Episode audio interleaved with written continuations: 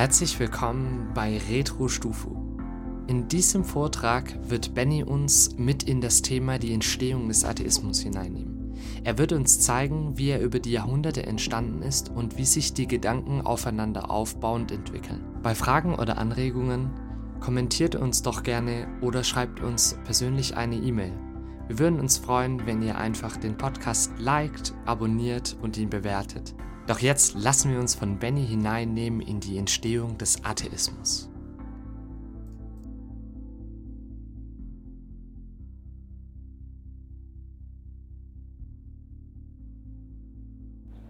Warum machen wir das Thema Atheismus? Euch allen ist das irgendwie schon mal über den Weg gelaufen, ihr alle wisst das auch.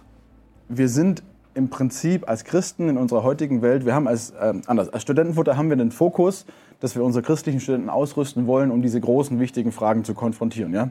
Seht ihr da überhaupt was? Nee, so halb. Okay, egal, sonst gehe ich noch ein bisschen weiter rüber. Und wir machen die Weltanschauungen, mit denen wir da konfrontiert sind, das sind viele, aber im Prinzip sind es im Moment in unserer Gesellschaft vor allem zwei. Auf der einen Seite der Islam und auf der anderen Seite der Atheismus. Und wir sind davon überzeugt, dass der Atheismus wahrscheinlich für uns alle, vor allem für die unter uns, die an der Uni sind oder an der Hochschule, an der PH oder wo auch immer, an der KHEH, dort sind wir ziemlich stark die ganze Zeit konfrontiert mit diesen atheistischen Ideen. Und oftmals checken wir das gar nicht. Die Uni, die ist durchsetzt von diesen Vorstellungen, die alle aus dieser atheistischen Weltanschauung kommen. Und im Prinzip gibt es keine wissenschaftliche Disziplin, die nicht auf atheistischen Ideen aufgebaut ist das, allein das mag vielleicht für manche schon irgendwie eine, eine Neuigkeit sein, sogar die Theologie. Und das werdet ihr gleich sehen, woher das kommt. Die Theologie funktioniert heute nur nach dem Grundsatz, als ob es Gott nicht gäbe. Ja? Das ist ein Grundsatz, das, wird, das ist an allen öffentlichen Universitäten wird Theologie so betrieben. Ähm, und das ist ein Problem, weil wir natürlich als Studenten in den Hörsälen sitzen, da vorne steht der Professor, erzählt irgendwas Schlaues, ich nehme das an, denn es ist ja mein Prof und der muss es ja wissen. Und mir ist vielleicht gar nicht klar, dass das, was er sagt, möglicherweise gar nicht so viel Sinn macht, wenn man tiefer darüber nachdenkt und gar nicht so begründet ist. Aber es beruht eben auf seiner eigenen Weltanschauung, auf der Weltanschauung, auf der die Uni eben basiert. Deswegen kann Verwirrung dabei entstehen und es kann uns vor allem extrem in unserem Glauben herausfordern und uns zu falschen Schlussfolgerungen über die Welt irgendwie auch führen.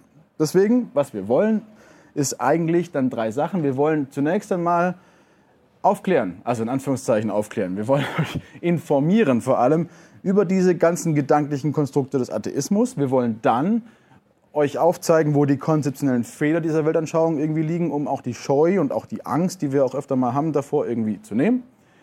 Ähm, das sind die zwei Sachen, die wir heute machen, vor allem. Den dritten Teil, das dritte, Wege aufzuzeigen, wie man damit umgehen kann, sowohl im Gespräch als auch überhaupt so in der heutigen Welt. Das machen wir im letzten Teil, im dritten Teil. Das wird dann der Sam Garrard, der Pastor von der Calvary Chapel, übernehmen. Diese drei Sachen wollen wir machen. Heute wird es vor allem um diese zwei Sachen zumindest mal gehen, um zu, äh, um, ähm, genau, weil nämlich die allermeisten Grundgedanken des Atheismus selbstverständlich in dessen Ursprüngen angelegt sind. Am Anfang in der Entwicklung des Atheismus sind natürlich all die Ideen, die im Prinzip heute immer noch da sind, mehr oder weniger schon da. Und deswegen ist es ganz wichtig, dass wir einen gewissen Überblick darüber haben, dass wir ein bisschen Bescheid wissen, wo das Ganze denn überhaupt herkommt. Weltanschauungen, die man als atheistisch bezeichnen könnte, die gibt es schon immer. Also seitdem es Menschen gibt, gab es Menschen, die durch die Gegend gerannt sind und gesagt haben, Gott gibt es ja gar nicht oder Götter gibt es ja gar nicht. Aber weltgeschichtlich relevant und wirklich wichtig, vor allem für unsere heutige Zeit, waren eigentlich vor allem nur die Entwicklungen im 18. und dem 19. Jahrhundert. Auch das, was im 20. Jahrhundert kam, baut eigentlich nur auf dem auf, was im 19. Jahrhundert irgendwie so entwickelt wurde, weswegen ich mich auf diese zwei Jahrhunderte heute ähm, konzentrieren werde und vor allem auf das 19. Jahrhundert. Man kann unter Atheismus einiges verstehen. Grundsätzlich, glaube ich, hat niemand ein Problem mit dieser Definition so wirklich. Man könnte da natürlich jetzt viel rumkaspern, aber unter Atheismus verstehen wir prinzipiell eigentlich eine Weltanschauung, die davon ausgeht, dass es keinen Gott gibt, also die die Existenz eines Gottes oder mehrere Götter ablehnt. Und in aller Regel ist diese Weltanschauung dann auch automatisch naturalistisch, materialistisch und nihilistisch. Da hätten viele ein Problem damit heutzutage, aber das interessiert uns jetzt gerade erstmal nicht. Äh, kommen wir nachher noch dazu, auch was diese Begriffe im Einzelnen so meinen. Das Problem ist, oftmals ähm, beginnt der Atheismus als Ablehnung des Christentums. Das werden wir gleich noch genauer sehen.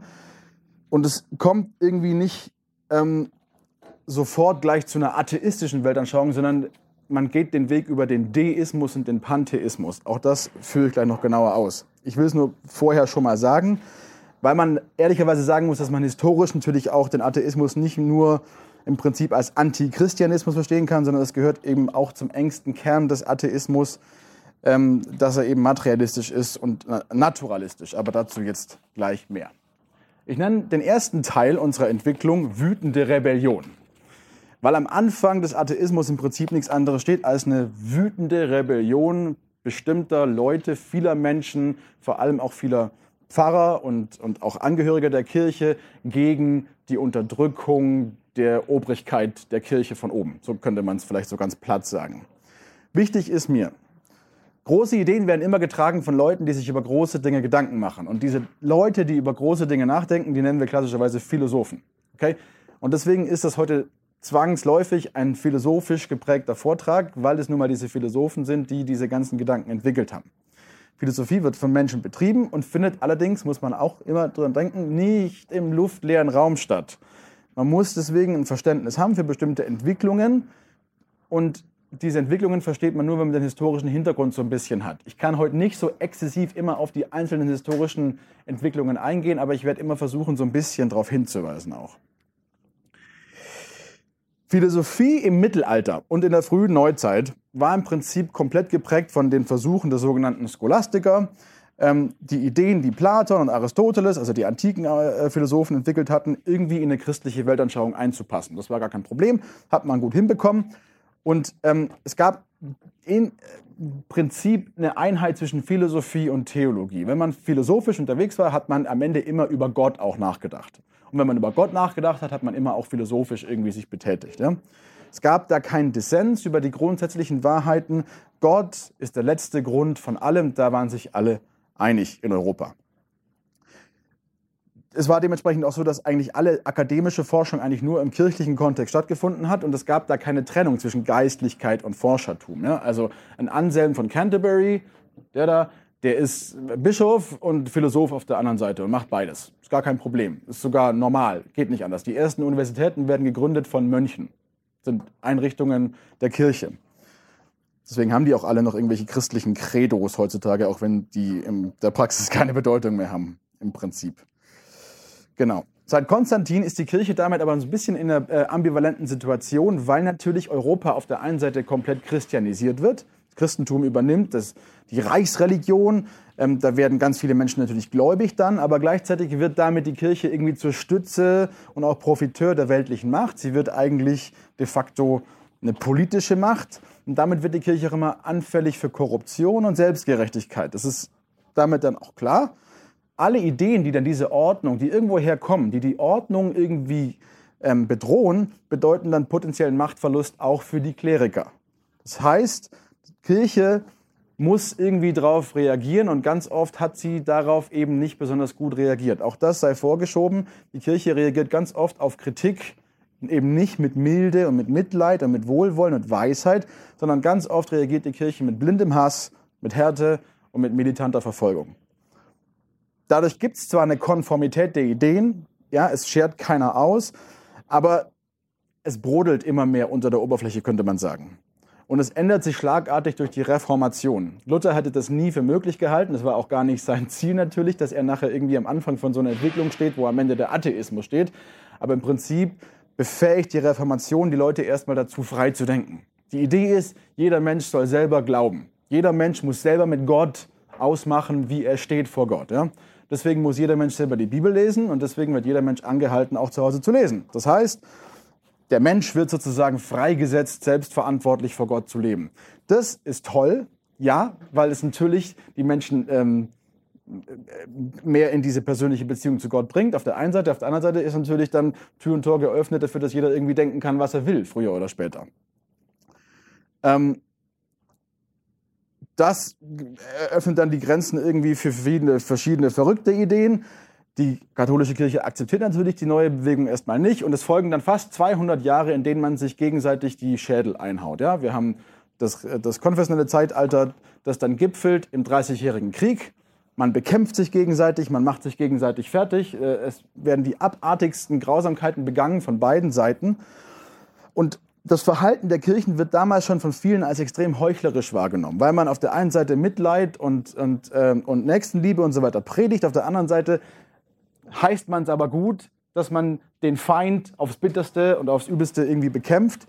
Ähm, plus diese ganzen Streitereien um diese theologischen Feinheiten, die erzeugen immer mehr auch in der Kirche selber so eine Müdigkeit bezüglich dieser ganzen Fragen. Und man kommt ins Zweifeln, man kommt ins Fragen, man wird skeptischer gegenüber der Obrigkeit, die sich oft auch als falsch herausgestellt hat. Der Papst wird natürlich massiv angegriffen, also alle Autorität wird früher oder später irgendwie angegriffen und das bringt das ganze Ding so ein bisschen ins Wanken. Parallel dazu haben wir die Renaissance ähm, wo jetzt die antike Literatur wiederentdeckt wird. Und damit ist verbunden auch der Wunsch, sich aus diesen gewohnten Denkmustern immer mehr irgendwie zu befreien. Die Philosophie fängt an, sich immer weniger um Gott zu drehen, sondern die stellt mehr so diese ganzen grundsätzlichen existenziellen Fragen wie, gibt es mich überhaupt? Ja, René Descartes. Da wird dann Gott immer noch eingebaut und bejaht, aber es entwickelt sich so eine Grundstimmung, die immer mehr mit Skepsis gegenüber allem irgendwie verbunden wird. Und da entstehen dann auch schon Ende des 17. Jahrhunderts dann die ersten echten atheistischen Texte, die man aber nicht so wirklich einem Autor zuordnen kann, weil die in der Regel immer anonym veröffentlicht werden und auch noch nicht so eine große Rolle spielen.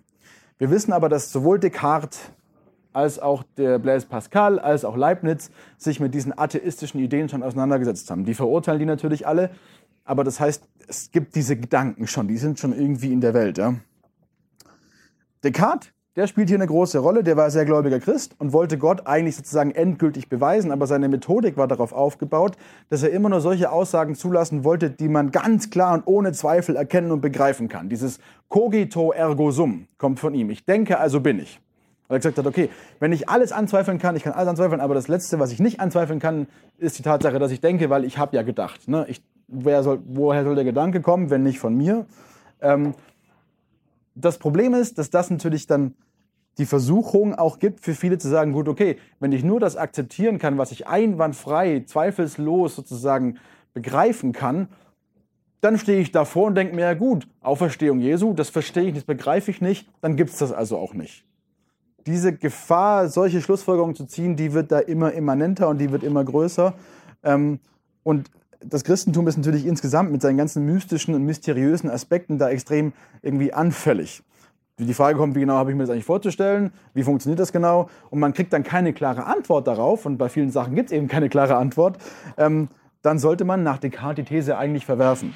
Und das ist, dementsprechend war es dann nur noch eine Frage der Zeit, bis solche Ideen irgendwie eine breitere Öffentlichkeit erreichen würden, es hat aber noch gedauert bis zu Beginn des 18. Jahrhunderts bis 1729. Bezeichneterweise kommt das erste echte atheistische Manifest allerdings nicht von einem großen Gelehrten der Zeit, sondern von einem ganz normalen, gewöhnlichen Landpfarrer aus der französischen Champagne.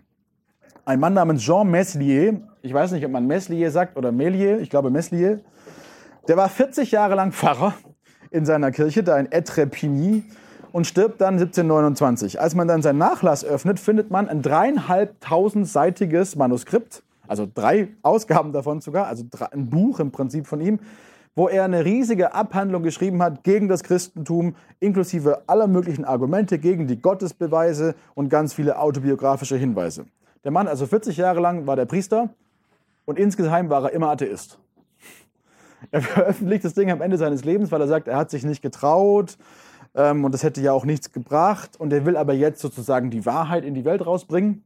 Er schreibt hier, erwägt wohl die Gründe, die es gibt, das, was eure Religion euch lehrt und so absolut zu glauben zwingt, zu glauben oder nicht zu glauben.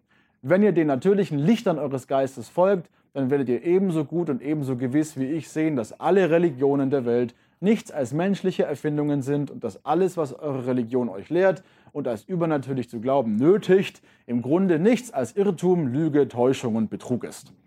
So beginnt das Ganze. Das ist sozusagen sein Vorwort irgendwie zu diesem ganzen Buch. Und da sieht man schon, ähm, worum es ihm ging. Das ist bemerkenswert, weil er das völlig alleine geschrieben hat. Er hat mit niemandem korrespondiert darüber oder sowas. Wäre viel zu gefährlich gewesen in der Zeit. Ähm, er schreibt, dass er schon sehr früh in seinem Leben da nicht mehr dran geglaubt hat und ähm, sich da auch sehr reingezwungen gefühlt hat eben. Drei Dinge sind da jetzt irgendwie bemerkenswert dran. Ihr habt es hier schon gesehen. Erstens mal, es ist unglaublich emotional. Er hat einen riesengroßen glühenden Hass auf die Kirche und auf alles, was mit dem Christentum zu tun hat. Zum Beispiel hier die Stelle hier noch. Ihr droht den Menschen mit der Hölle und sagt nichts gegen die öffentlichen Räubereien, nichts gegen die schreienden Ungerechtigkeiten derer, die die Völker regieren, die sie ausplündern, sie mit Füßen treten, sie zugrunde richten, unterdrücken und die die Ursache aller Übel und allen Elends sind, dass sie zu Boden drückt. Und er spricht über Paulus auch über diesen Gauner Paulus. Also er ist ganz, ganz erfüllt von tiefem Hass über dieses heuchlerische Gebilde Kirche, das auf der einen Seite das eine predigt und das andere aber irgendwie tut und überhaupt kann er damit überhaupt gar nichts mehr anfangen und findet das alles nur verabscheuungswürdig. Zweitens ist interessant, dass er versucht, völlig losgelöst, wie gesagt, von Diskussionen mit anderen Kollegen oder so, richtige Argumente gegen Gottes, äh, Gottes Existenz zu äh, formulieren. Das ist deswegen interessant, weil das nach ihm kaum noch jemand so richtig, also niemand von Rang und Namen wirklich nochmal versucht. Das werden wir auch gleich sehen. Deswegen werden wir uns auch damit gleich noch auseinandersetzen, weil man im Prinzip immer irgendwie nicht explizit unbedingt, aber die Ideen, die hier geäußert werden, diese Argumente, in Anführungszeichen Argumente, die nimmt man einfach als, ja genau, stimmt, so ist es ja. Ich zeige gleich, was ich damit meine. Drittens ist interessant sein extremer und ganz krasser Materialismus, der dann gefolgt wird von einem ziemlich hyperpessimistischen und ziemlich gleichgültigen Nihilismus. Und das schon im 18. Jahrhundert oder eigentlich schon Ende des 17. Jahrhunderts entwickelt. Er schreibt hier, ich belaste mich kaum damit, ob die Menschen sich vertragen, sollen sie sich regieren, wie sie wollen, vernünftig oder töricht sein, gut oder schlecht. Ich nehme fast keinen Anteil mehr an dem, was auf der Welt geschieht. Die Toten kümmern sich um nichts. Ich werde daher dies mit dem Nichts beenden. Auch bin ich kaum mehr als ein Nichts und werde bald nichts mehr sein. Also für ihn ist die logische Konsequenz aus dem, was er da meint, entdeckt zu haben, es ist eigentlich alles egal. Und das ist ganz spannend, weil wir nachher den großen Bogen schlagen werden zum Hauptvertreter des äh, Nihilismus, äh, Friedrich Nietzsche, der im Prinzip genau zu dem gleichen Schluss kommt. Zwischendrin haben wir aber nochmal eine Entwicklung. Es wird auch deutlich, dass er eher grob schlechtig, grob schlechtig geschrieben hat und er war jetzt kein Akademiker im engsten Sinne, er war eben ein Landpfarrer. Ja? Und er wird auch, es wird auch deutlich, dass er getrieben war von dieser tief sitzenden Abneigung gegenüber der Kirche. Und das kommt wahrscheinlich, also wir wissen nicht so genau, woher das kommt, weil wir wenig wissen über ihn. Wir wissen, dass er öfter mal mit der Obrigkeit aneinandergeraten ist. Also er war ein bisschen ein rebellischer Typ äh, oder ein sehr rebellischer Typ, der sich aber nicht getraut hat, es richtig öffentlich zu machen. Ja? Er hat jedenfalls im Zentrum seiner Argumentation den großen Vorwurf, das Christentum ist total irrational. Da wird das Denken verboten. Das ist sehr spannend weil der Vorwurf sich bei allen anderen späteren Atheisten immer wieder finden wird. Das ist mit der Hauptvorwurf des Christentums, da darf man nicht denken. Da muss man einfach blind glauben und alles akzeptieren. Geht bis heute im Prinzip, ist das präsent. Ja? Er sieht das Christentum als großen Betrug und alle wichtigen Konzepte sind komplett erfunden und erlogen. Es ist faszinierend zu sehen, dass die Argumente, die er bringt, wie gesagt, im Prinzip noch heute durch diesen atheistischen Äther irgendwie durchwabern und anscheinend sich nach ihm viele an Meslier orientiert haben. Aber aufpassen, niemand hat ihn jemals so richtig wirklich zitiert, weil nämlich die ganzen großen Gelehrten seiner Zeit und der Zeit danach der Meinung waren, dass der Mann zwar die richtigen Ideen hatte, aber dass das einfach ein bisschen ein grob schlechtiger Bauer war, der da nicht so, nicht so toll schreiben konnte. Und deswegen zitiert man den besser nicht. Also die haben den nicht für voll genommen, auch wenn sie natürlich seine Ideen irgendwie ganz nett fanden. Ähm, gleichzeitig ist es aber irgendwie interessant zu sehen, dass man nach seiner Zeit irgendwie das einfach akzeptiert hat und die Argumente eigentlich alle da schon formuliert waren und mehr oder weniger das einfach so angenommen wurde von ganz, ganz, ganz vielen. Und deswegen will ich mich jetzt mal ganz kurz mit den wichtigsten Argumenten auseinandersetzen, weil wir das äh, hier unbedingt gerne auch machen wollen, weil uns das wichtig ist, dass wir euch auch wirklich äh, zeigen, was für Ideen da sind, was für Argumente auch da sind und was man dagegen ähm, auch formulieren kann. Was sind jetzt die wichtigsten Argumente und Thesen? Eigentlich, vorneweg geschoben, sind das alles gar keine Argumente in dem Sinne. Es sind eigentlich alles nur Thesen. Es sind eigentlich nur Behauptungen, die er nicht so wirklich gut argumentiert. Erste Behauptung oder erste These, wie auch immer, ist zum Beispiel das Argument der Verborgenheit Gottes. Also wenn Gott existieren würde, dann würde er seine Existenz viel, viel offensichtlicher machen. Das ist, wie gesagt, weniger ein Argument als eine reine Behauptung und fußt natürlich auf diesem extrem subjektiven Empfinden von dem, was man jetzt als offenkundig ansieht und was nicht. Denn es gibt natürlich Milliarden von Menschen heute und über die Geschichte der Menschheit verteilt, die sagen würden, das ist ziemlich offensichtlich für mich, dass es Gott gibt ja? oder dass es irgendwas Übernatürliches gibt. Da ist immer noch die Mehrheit der Menschen auch bis heute noch. geht auch von der Prämisse aus, dass Gottes Hauptinteresse dann ist, dass alle Menschen einfach seine Existenz anerkennen. Aber Gott kann natürlich mannigfaltige Gründe haben, warum er sich nicht, äh, warum er nicht auf jede Wolke draufschreibt, made by God. Ja? Es kann gut sein, wenn zum Beispiel, nur ein Szenario, wenn zum Beispiel Gott nicht nur daran interessiert ist, Untertanen zu produzieren, die dann irgendwie ihm dienen, sondern wenn er eben echte, wirklich liebende Kinder will, kann ähm, das gut sein, dass wenn man in einer sündigen Welt, wenn die Menschen die ganze Zeit konfrontiert werden mit, werden mit diesem allmächtigen, allsehenden Schöpfer in unserer heutigen Welt, dass das eher kontraproduktiv wäre und die Menschen sich früher oder später irgendwie abgestoßen fühlen würden. Sie würden dann vielleicht seine Herrschaft anerkennen, aber sie würden die ganze Zeit das mit einem Groll in sich eigentlich machen, weil sie so einen Widerwillen hätten gegen ihn. Ja? Wir wissen das grundsätzlich nicht als finite, kleine, beschränkte Menschen, was genau jetzt Gottes Gedanken eigentlich sind. Und interessanterweise ist man dann ja auch schon wieder in dieser Diskussion drin, dass man das eigentlich auf einer theologischen Ebene machen muss. Ja? Wenn ich darüber mir Gedanken mache, was Gott tun würde und was nicht, dann muss ich ja irgendwie von seiner Existenz ausgehen. Also es ist eigentlich auch ein Widerspruch äh, in sich selbst. Es ist eigentlich ein internes Problem der Theologie, diese Frage, warum verbirgt sich Gott? Ja? Was der Atheist zeigen müsste, ist, dass Gott ganz notwendigerweise viel, viel, viel offenbarer seine Existenz zeigen müsste, als das irgendwie von Christen behauptet wird, dass er es tut. Aber diese Notwendigkeit kann der Atheist natürlich nicht zeigen. Und dementsprechend ist da kein wirkliches Argument dahinter. Es ist halt eine Behauptung, seine subjektive Meinungsäußerung, aber es ist nicht wirklich jetzt ein philosophisches Argument. Das zweite Argument ist auch ganz typisch.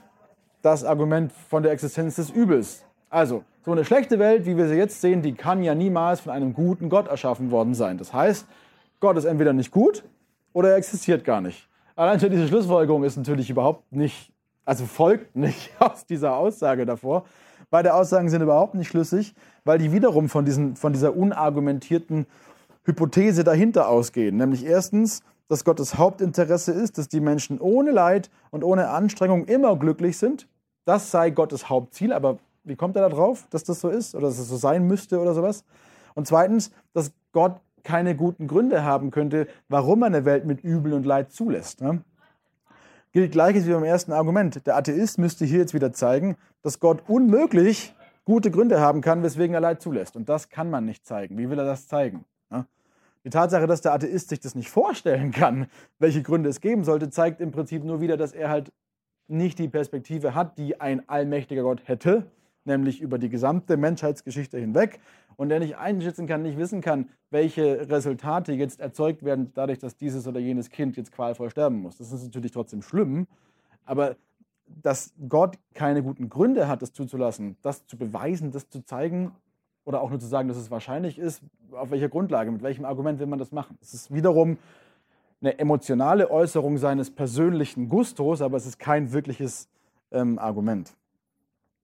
Es ist übrigens auch keineswegs garantiert, dass eine, Leid, eine Welt ohne Leid das Endziel, das Gott laut Christentum hat, nämlich alle Menschen oder möglichst viele Menschen in eine Liebesbeziehung mit ihm zu bringen, dass das in einer Welt ohne Leid besser garantiert wäre als in einer Welt mit Leid. Wir alle wissen, dass Menschen, so wie sie jetzt sind in unserer heutigen Welt, in aller Regel nicht so viel sich selber kritisch reflektieren, wenn alles super läuft. Wenn wir eine Welt hätten ohne Leid, dann wird zwar alles immer toll und schön sein, aber wir würden vielleicht alle mit voll guter Laune total in unseren Untergang, in unseren Untergang reinmarschieren, weil wir nie auf den Gedanken kommen würden, dass wir vielleicht, dass es vielleicht irgendwie mehr gibt als nur irgendwie unser Vergnügen. Ja? Das heißt, ähm, C.S. Lewis hat das schön gesagt, das ist vielleicht keine perfekte Welt, in der wir leben, aber es ist die einzige Welt, die denkbar ist. Dann kommt er auf Materialismus zu sprechen. Er sagt, guckt uns an, wenn man mir den Kopf abschneidet, dann existiere ich nicht mehr. Das ist auch, wie gesagt, kein Argument, sondern das ist einfach nur halt eine Behauptung. Ja, der Mensch ist halt nur Materie und das ist eigentlich ein Zirkelargument. Ja, er sagt, schneid mir den Kopf ab, dann bin ich nicht mehr. Das heißt, der Mensch ist eigentlich nur irgendwie Materie. Das heißt, wenn ich den Kopf abschneide, ist der Mensch auch nicht mehr. Da, da funktioniert irgendwie das Argument auch nicht wirklich gut. Es ist halt irgendwie seine Behauptung.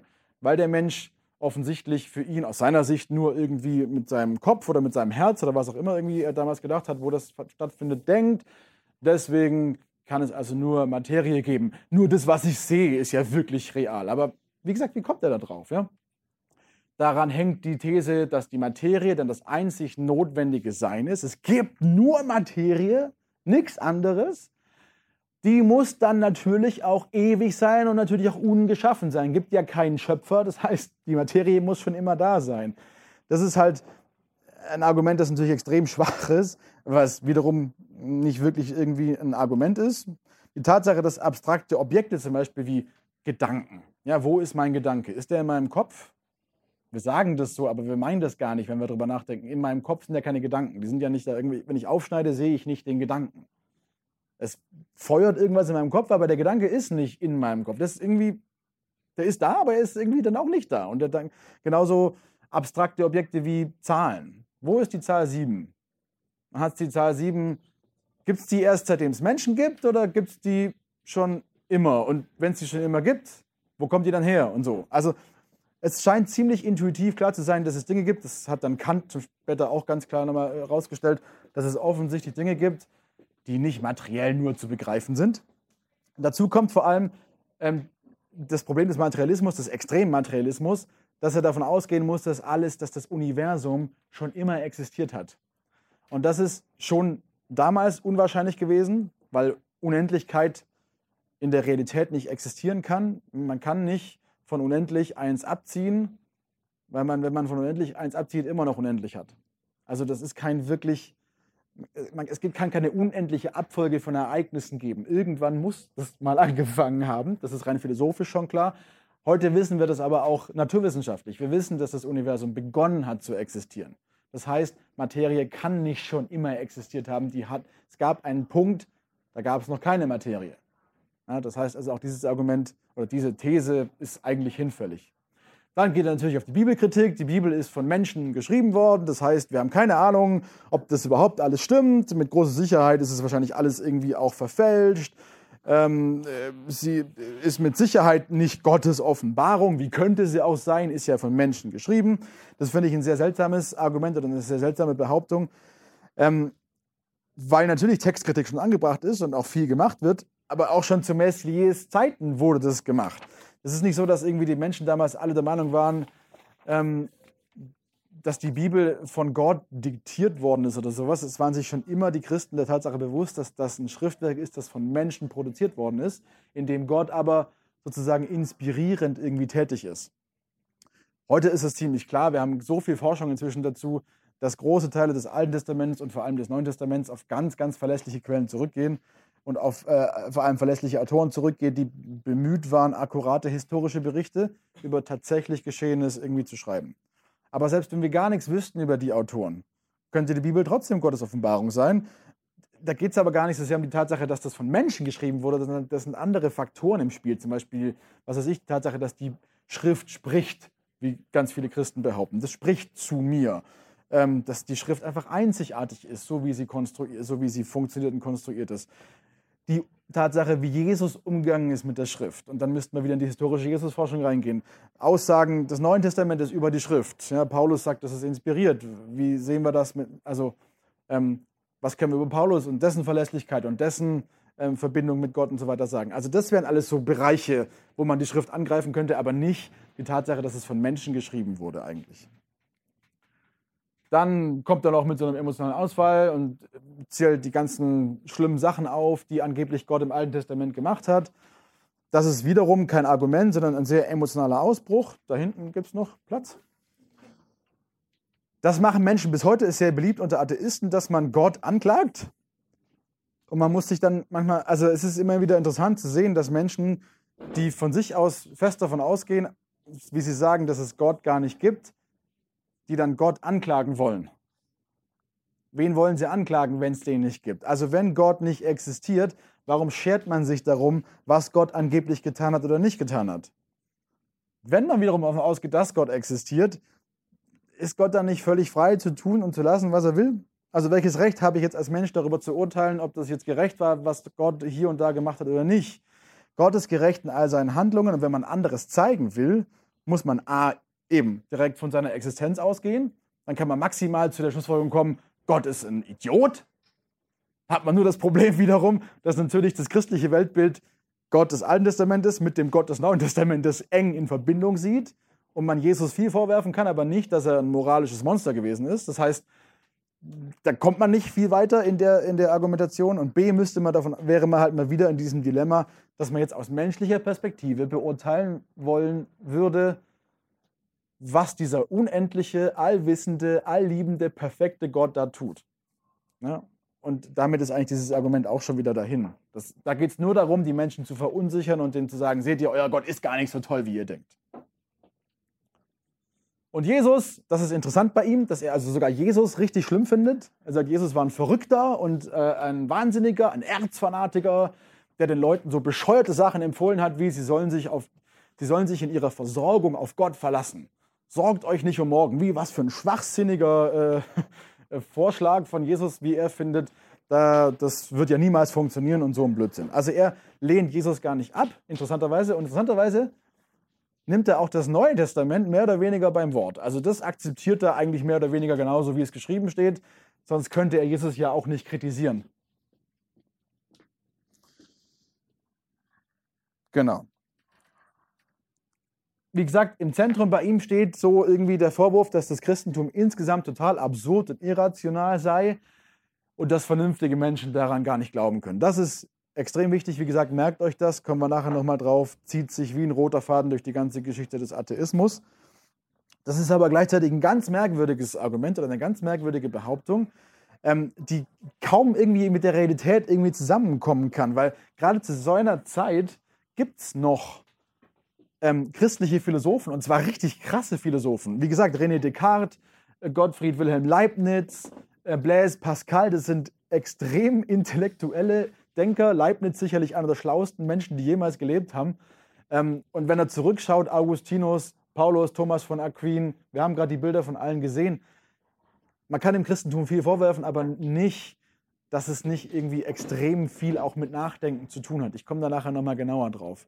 Aber ich finde persönlich, dass es ein sehr, sehr seltsames, seltsamer Vorwurf ist und mir ist auch noch nicht, immer noch nicht so ganz klar, woher das eigentlich kommt, diese Ansicht. Wie gesagt, er selber wurde von seinen Zeitgenossen auch nicht als Intellektueller anerkannt. Aber das nur so nebenbei.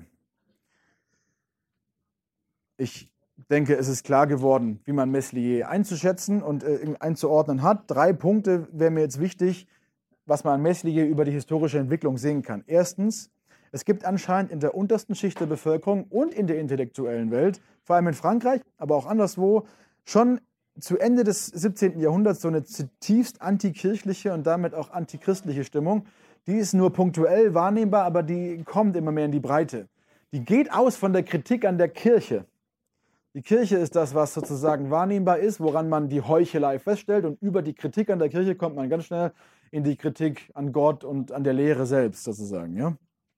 Zweitens, die Kirche und das Christentum werden von vielen in der Zeit als Gefängnis des freien Denkens wahrgenommen und als Gefängnis der Vernunft. Und daraus muss man sich jetzt befreien. Das ist äh, das, was man daraus zieht.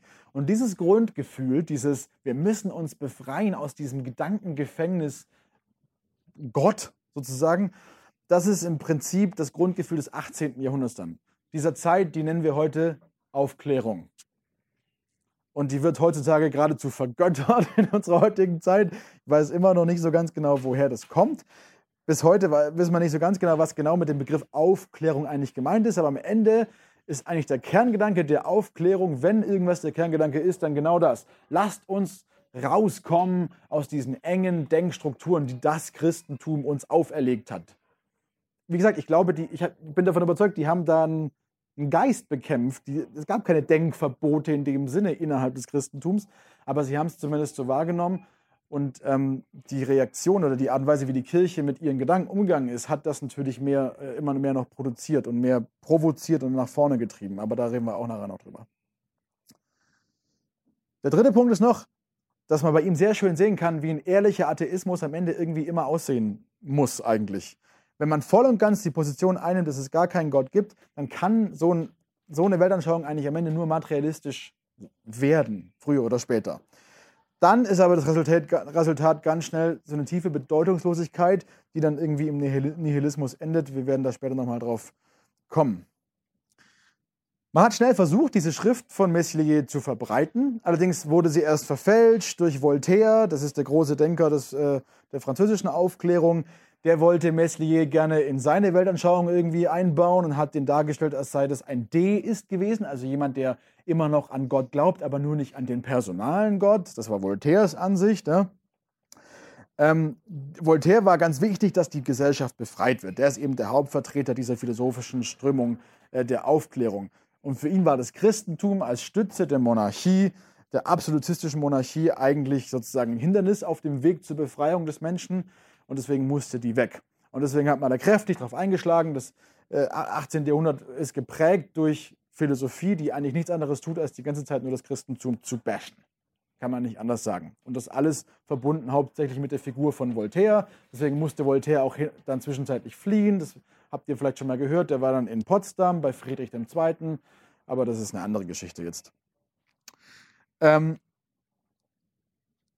in der Zeit, als das losgeht, wo plötzlich ganz viele solche Schriften auftauchen, mit der die Kirche konfrontiert ist, wäre jetzt eigentlich ein Schlüsselpunkt gekommen gewesen, wo die Kirche hätte sagen können, okay Leute, offensichtlich gibt es hier gerade eine Entwicklung, die ist irgendwie gefährlich, da müssen wir darauf reagieren.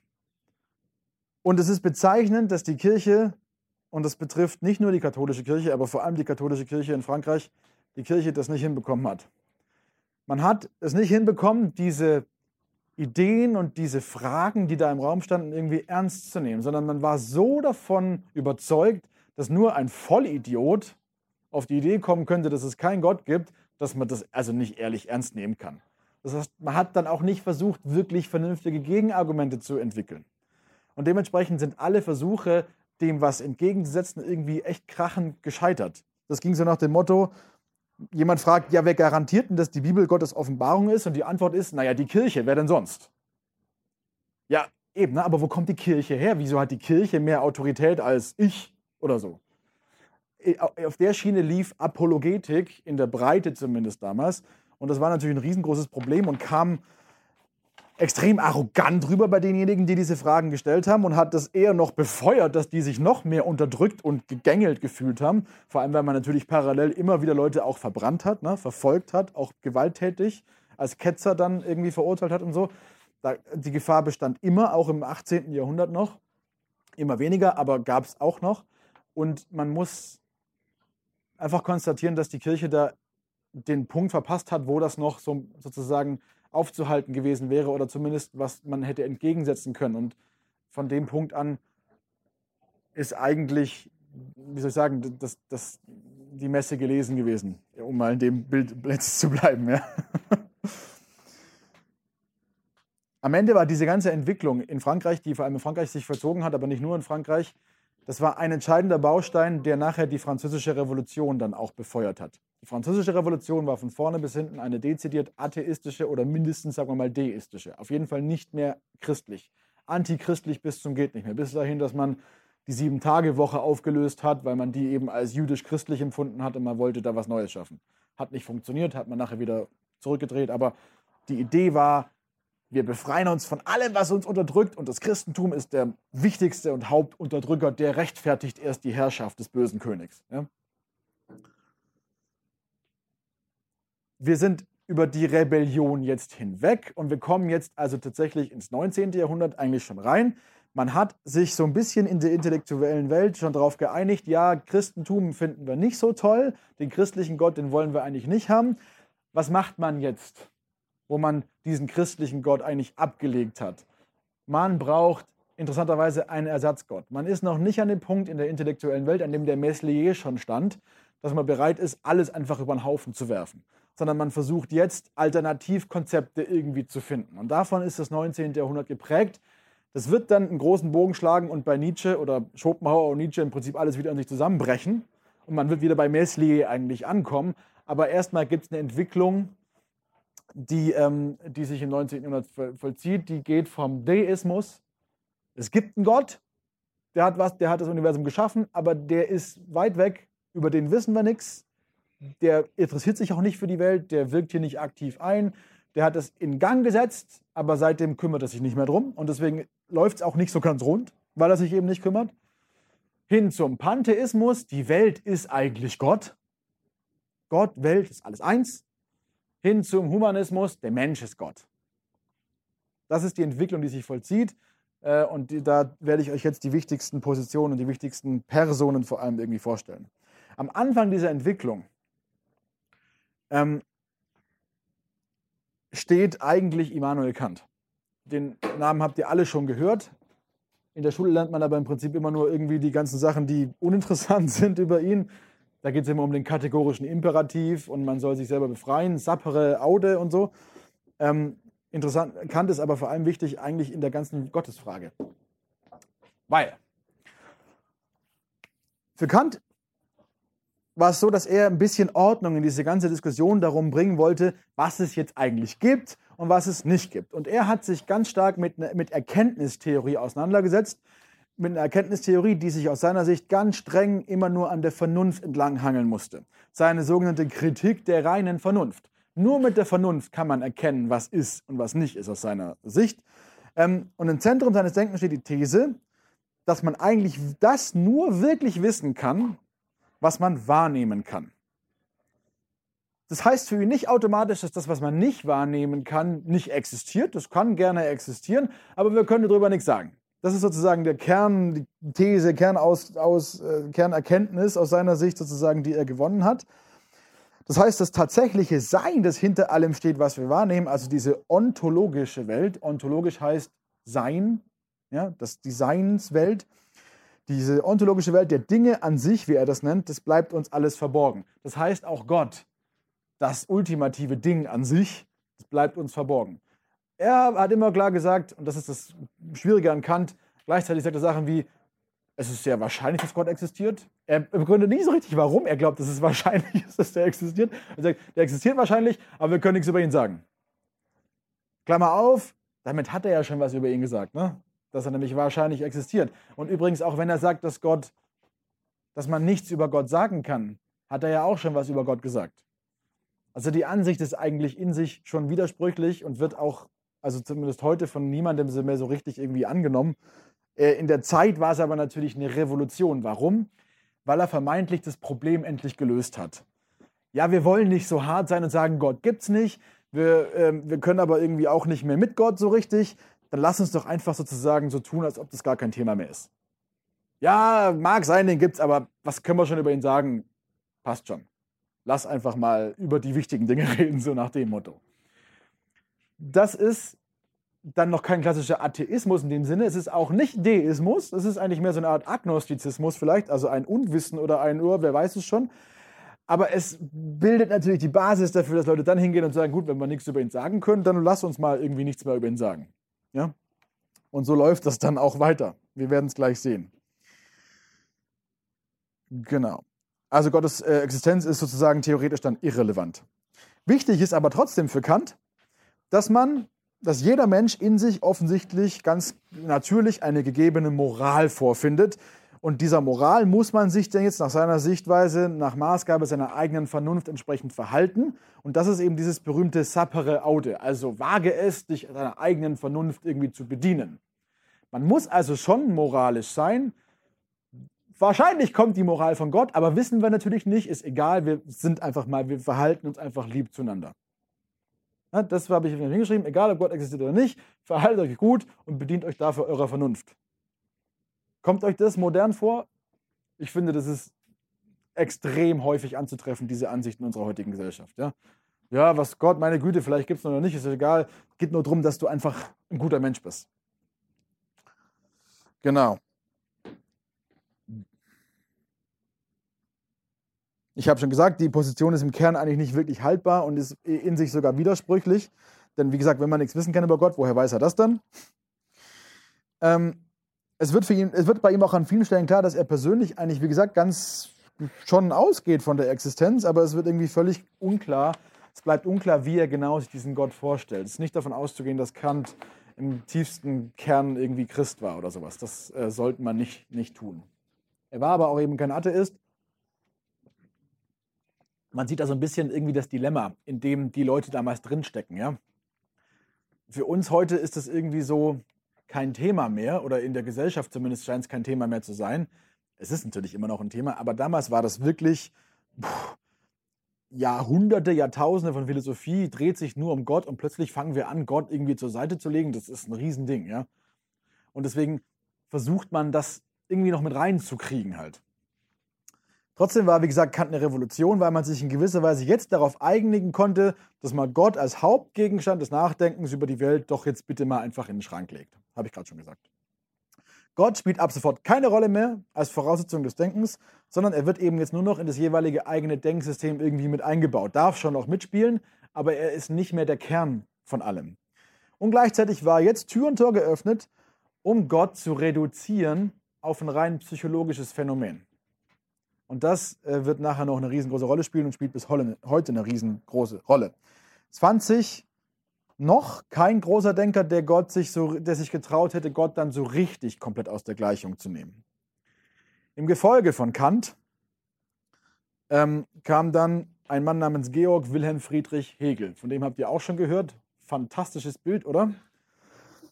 Ähm, in dessen, der selber war noch kein Atheist, aber in dessen Gefolge sollten sich dann plötzlich aus irgendeinem Grund ganz, ganz, ganz viele finden, die das, was Kant und er noch nicht sich getraut hatten, tatsächlich umzusetzen, nämlich dann wirklich den atheistischen Anspruch zu äh, behaupten. Am Anfang steht Hegel und ich behaupte, dass Hegel sowas wie eine Büchse der Pandora geöffnet hat dabei, weil seine Philosophie, seine systematische Philosophie, sein äh, rationaler Idealismus, wie man das nennt, im Prinzip alles und nichts irgendwie aufnehmen konnte. Hegel wird von vielen bezeichnet als Atheist. Er selber hat es immer abgelehnt, aber faktisch ist eigentlich sein philosophisches System ein atheistisches System. Wobei, und jetzt kommt das große Problem, gilt für Kant, gilt aber für Hegel noch viel mehr, keiner kann euch sagen, niemand wird dazu in der Lage sein, euch zu erklären, genau, was eigentlich die hegelische Philosophie ist. In den Details, ja, da gibt es dann diesen, Dial, äh, diesen ähm, die, äh, wie heißt es denn? Egal, also ein, ein, ein, Denksystem, wo man immer These gegen Antithese aufbaut und so weiter. Ähm, Dialektik, danke. Dia, genau, Dialektik. Ähm, das Problem ist an der ganzen Geschichte, dass das Grundding, der Versuch eigentlich sein sollte, ähm, wo war ich jetzt? Blub ganz geschickt sein wollte, ja, und diese Behauptung, die Kant aufgestellt hat, dass es also gewisse Dinge gibt, die einfach außerhalb unserer Wahrnehmung stehen und deswegen nicht erkannt werden können, das wollte der Hegel widerlegen. Der Hegel hat gesagt, nee, nee, es, ja, also es gibt schon Sachen, die sind irgendwie natürlich irgendwie nicht jetzt irgendwie nur direkt für uns wahrnehmbar, aber wir können trotzdem a priori Aussagen über die treffen. Also Aussagen sozusagen, ohne dass wir die irgendwie erfahren haben vorher. Und da erschuf er dann so ein philosophisches System, das irgendwie alles, einfach alles erklären sollte. Und dieses System ist insgesamt, wie gesagt, nicht zu verstehen, weil es in sich unglaublich verworren ist und auch gar nicht so richtig klar wird, was genau er eigentlich irgendwie gewollt hat. Aber einigermaßen klar ist, dass Hegel alles in allem, die Frage danach, was wir wissen können oder nicht wissen können, dadurch beantwortete, dass er eigentlich faktisch die Existenz jedweder metaphysischen Welt ablehnte. Also er, eigentlich war er der Meinung, die Welt ist eigentlich alles, was es gibt. Das ist jetzt der Sprung eigentlich zum Pantheismus, könnte man sagen, wenn man ihm freundlicherweise den Atheismus nicht zuschreiben möchte. Ja? Ähm, er hat das selber nie so klar zugegeben, aber seine Schüler waren sich da irgendwie immer, immer klarer. Für Hegel besteht alles aus Widersprüchen. Es gibt die These und es gibt die Antithese. Also es gibt meine Freiheit und es gibt deine Freiheit. Die stehen im Widerspruch zueinander und das muss man auflösen in einer Synthese. Und die Auflösung von meiner Freiheit und deiner Freiheit ist der Staat. Wäre er nicht drauf gekommen, oder? Aber das ist Hegelische Philosophie. Für ihn ist dann auch klar, ähm, dass das ähm, zum Beispiel auch natürlich irgendwie dann für Gott irgendwie am Ende irgendwie gilt. Man muss das irgendwie ständig machen, man muss immer Sachen definieren, definieren, definieren. Und dieser, das, was das leitet, diesen ganzen Prozess der Neudefinition und wieder Neudefinition von Begriffen und so weiter und so fort, das ist der Geist. Und der Geist, der alles irgendwie bestimmt und der in allem irgendwie tätig ist und immer am Wirken ist, ist der sogenannte Weltgeist. Und da Hegel Schwabe war, hieß es bei ihm Weltgeist. genau. Und der hat also, dieser Weltgeist, ähm, der versucht also Begriffe zu definieren und am Ende bekommt der dann die absoluten Wahrheiten und die absoluten Wahrheiten nennt Hegel Ideen. So, und das ist eigentlich eine komplette Umkehrung, radikale Umkehrung aller bisheriger Philosophie, weil er nicht davon ausgeht, dass es da diese Ideen gibt, und von diesen Ideen leitet man jetzt irgendwie Aussagen ab, äh, also Kategorien ab, mit denen man versucht, Sachen zu definieren, sondern er geht andersrum. Er sagt, der menschliche Geist ist der Ausgangspunkt und der Dreh- und Angelpunkt von allem. So, und sein, ein Schüler von ihm, Bruno Bauer, über den reden wir gleich nochmal, hat deswegen auch zu Recht, finde ich, behauptet, dass Hegel eigentlich ein atheistisches Weltbild geschaffen hat, weil er ausschließlich alles nur in dieser sichtbaren, wahrnehmbaren Welt verortet. Der spricht dann zwar von Gott, Gott ist die absolute Idee, aber das ist kein transzendenter Gott, der außerhalb der äh, sozusagen realen Welt steht und in die hineinwirkt, sondern der ist in der Welt irgendwie tätig. Und nur in dieser Welt. Es gibt nur diese Welt laut Hegel. Man kann aber sagen, das Hegel-System wahrscheinlich eben insgesamt dadurch als pantheistisch eher zu verstehen ist, weil natürlich alles immer auf diesen Weltgeist zurückgeführt wird. Der Weltgeist, der durchdringt die ganze Welt und bestimmt dann das Werden. Endlich ist die Antithese zu unendlich. Und was ist die Synthese von endlich und unendlich? Das Werden. Und da seht ihr schon, in dieser Philosophie ist extrem viel Willkür irgendwie angelegt. Man kann sich da, also die Synthesen, die er manchmal bringt zu diesen Thesen, Antithesen-Dingen, das macht, also es ist wirklich nicht unbedingt intuitiv. Im Gegenteil, vieles davon erschließt sich einem überhaupt nicht. Und man fragt sich oft, okay, hat der wirklich das Ganze bis zu Ende irgendwie durchgedacht? Hegel wurde dementsprechend, weil das alles so undurchsichtig ist und extrem abstrus wird früher oder später, von seinen Zeitgenossen schon ziemlich verachtet, hatte viele Fans, ja, aber hatte die Fans vor allem deswegen, weil man da eben alles reinpacken konnte. Man sagen konnte, ja, der, ist, der hat ja Gott mit drin. Für Hegel war nämlich klar, das Christentum ist sozusagen, das, was das Christentum lehrt, ist eigentlich sozusagen die perfekte Idee.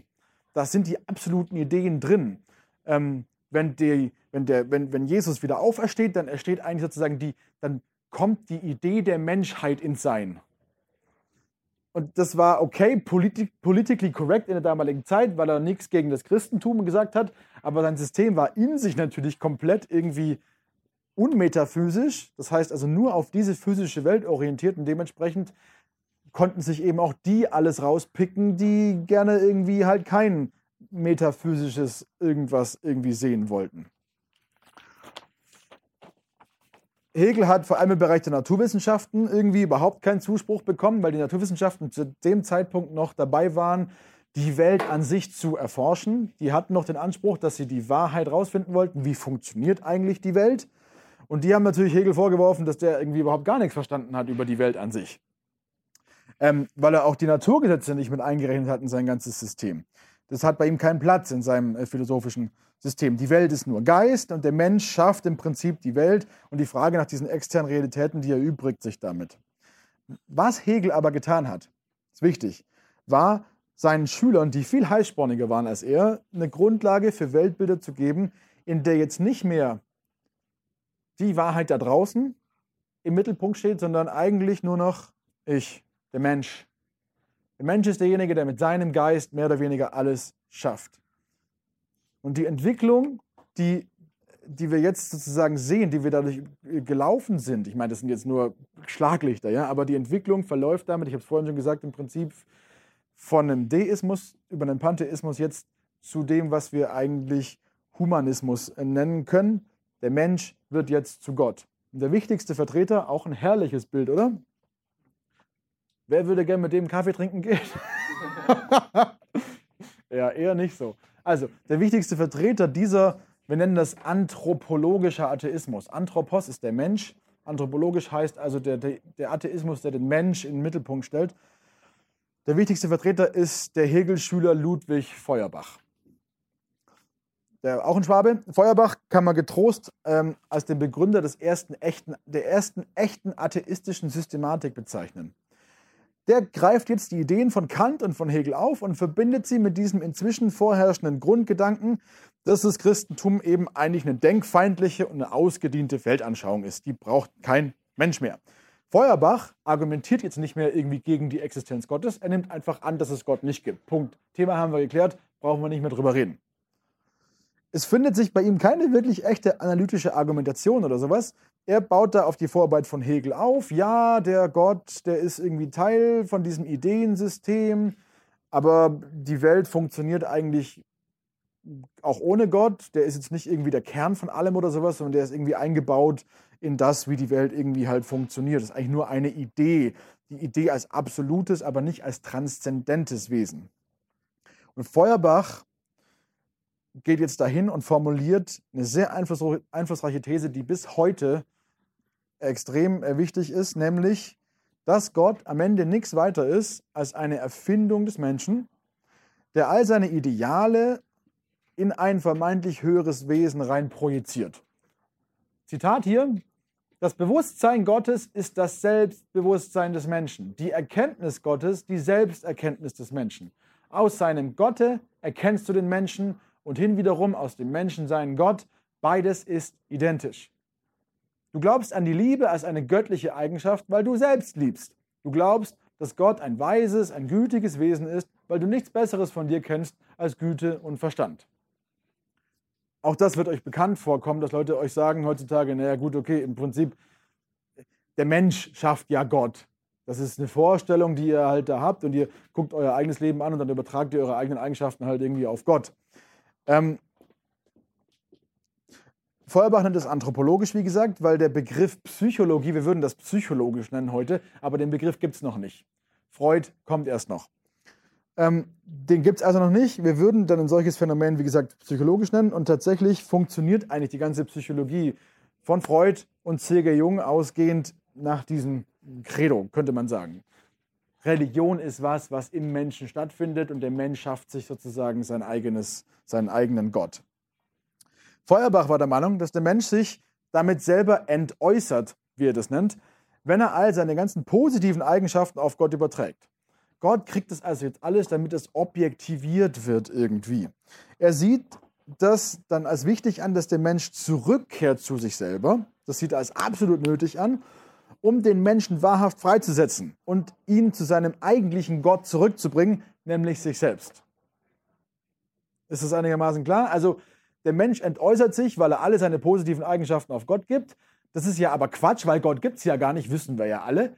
Das heißt, wir müssen jetzt die positiven Eigenschaften, die wir alle Gott zugeschrieben haben, die müssen wir alle uns wiederholen. Eigentlich sind wir doch gar nicht so schlecht, wie die Christen uns erzählen wollen. Und dadurch werden wir dann den Menschen wieder in den Mittelpunkt stellen und dadurch wird der Mensch wieder erhöht. Juhu, endlich wird der Mensch erhöht. Ähm, genau, damit ist der eigentliche Gott die Menschheit, die aus Feuerbachs Sicht auch genau schon so lebt, als gäbe es keinen Gott. Also das ist wieder der Vorwurf des Heuchlertums. Ihr in eurem Alltag, sagt er, das ist das Zeitalter natürlich jetzt auch der Industrialisierung, wo ganz viele technologische äh, Erneuerungen kommen und sowas. Ihr fahrt mit dem Zug und so weiter und ihr bemüht euch, euer Leben zu organisieren. Ihr schließt Versicherungen ab, das gibt es damals zum ersten Mal und so. Ihr vertraut gar nicht wirklich auf. Ihr lebt so, als ob es Gott gar nicht gäbe. Ja? Das ist irgendwie auch ein Vorwurf, der bei ihm auch noch da ist. Wichtig ist bei Feuerbach, und deswegen ist es so neu und so revolutionär, er macht an keiner einzigen Stelle einen Rückzieher. Bei ihm gibt es keinen Gott. Gott ist tot für ihn. Er existiert in keiner wie auch immer vorzustellenden Form und alle Religion ist nichts anderes als der Versuch des Menschen, sich selber besser zu begreifen. Feuerbach ist hier ganz klar und er ist weniger klar in den moralischen Folgen natürlich. Also er hat jetzt kein großes Konzept dafür, was das jetzt konkret heißt für die Welt er theoretisiert das alles so dahin. Ähm, er will jetzt niemanden Glauben nehmen in dem Sinne, obwohl er ihn eigentlich für nutzlos hält. Für ihn ist aber klar, dass das Christentum deswegen eine Religion des Leidens sein muss, wie er sagt, weil im Leid der Mensch erniedrigt wird. Und das Ziel des, der christlichen Obrigkeit ist halt, die Menschen sozusagen niedrig zu halten, weil der Mensch irgendwie gerne eben das objektivieren möchte, warum auch immer, argumentiert er nicht wirklich irgendwie dafür. Im Gegensatz dazu wird der Mensch aber durch das Gegenteil von Leid erhöht. Was ist das Gegenteil von Leid? Lust, wie er das nennt. Heute würden wir sagen Vergnügen. Also, wenn es einem gut geht, dann wird man erhöht und wenn es einem schlecht geht, dann wird man erniedrigt und dann ist alles, dann, dann geht der Mensch sozusagen dahin. Seltsame irgendwie Sichtweise, wie ich finde, aber so war seine Ansicht. An, dem letzten, an diesem Statement sieht man jetzt auch schon, worauf Feuerbach im Prinzip hinaus will. Eigentlich geht es bei ihm auch schon um die Auflösung von Regeln. Es geht um die Loslösung vom Leid und um die Hinwendung zur Lust und zum Vergnügen. Er formuliert es nicht aus, aber dahinter steckt der Gedanke, dass der Mensch dazu in der Lage ist, sich selber zu erhöhen und besser zu machen, während die Religion ihn niedrig hält. obwohl er jetzt Religion sozusagen per se eigentlich gerne auch stehen lassen kann, ist das trotzdem ein Gedanke, der eigentlich ganz klar bei ihm vorhanden ist. Und diesen Gedanken kennen wir bis heute und er steckt in ganz, ganz, ganz vielen äh, anderen Weltanschauungen auch noch. Feuerbach kann, wie gesagt, all das nicht wirklich mit Argumenten jetzt untermauern. Ähm, seid euch bitte der Tatsache bewusst, ja, dass das alles einfach nur behauptet wird. Also, wie kommt er jetzt auf die Idee, dass das so sei? Hat er das vorher bewiesen, dass das so ist? Oder ist es halt sozusagen seine Weltsicht? Die könnte x Fragen dazu stellen. Zum Beispiel, der Mensch überträgt also seine positiven Eigenschaften auf Gott, aber warum nur seine positiven Eigenschaften? Er bezieht sich explizit auf das Christentum, ja? Woher weiß Feuerbach, dass es keinen Gott gibt? Hat er nicht argumentiert, geht er einfach davon aus. Ähm, könnte auch umgekehrt sein. Wenn das so ist, dass wir pauschal überall in der ganzen Welt ähnliche Dinge als ideal gut ansehen und andere Dinge als ideal schlecht ansehen, möglicherweise ist sozusagen ein Kern dahinter. Vielleicht kommt das irgendwo her. Er hat auch, und das ist so ein Punkt, den wir beachten müssen, es gibt noch nicht die Theorie des Darwinismus zu dem Zeitpunkt. Ja? Er hat kein wirkliches Konzept, das er jetzt dem entgegensetzen kann. Er konstatiert es nur aus seiner eigenen ähm, Philosophie heraus. Wie erklärt Feuerbach das? alles, ähm, woher kommt das Ideal des Guten? Auf all diese Fragen, ähm, äh, genau, zum Beispiel auch, ich hätte noch so einen Einwand, warum, ähm, woher weiß er jetzt zum Beispiel, dass sich das mit religiösen Empfindungen genau so verhält, wie er sagt, dass die Menschen das tun. Also, dass es tatsächlich so ist, dass ich sage, gut, okay, ich persönlich bin irgendwie so ein schlechter Mensch ich möchte gerne aber irgendwie gut sein. Ich persönlich kann aus mir selber heraus nicht gut sein und deswegen übertrage ich das jetzt irgendwie imaginär auf irgendwie so einen Gott. Mache das aber alles irgendwie unterbewusst und so. Das sind starke Behauptungen, die man zwar behaupten kann, die, die er aber erstmal nachweisen müsste. Er hat aber keine Sozialforschung oder sowas gemacht, sondern das ist schlicht und einfach halt die Behauptung, die jetzt da im Raum steht.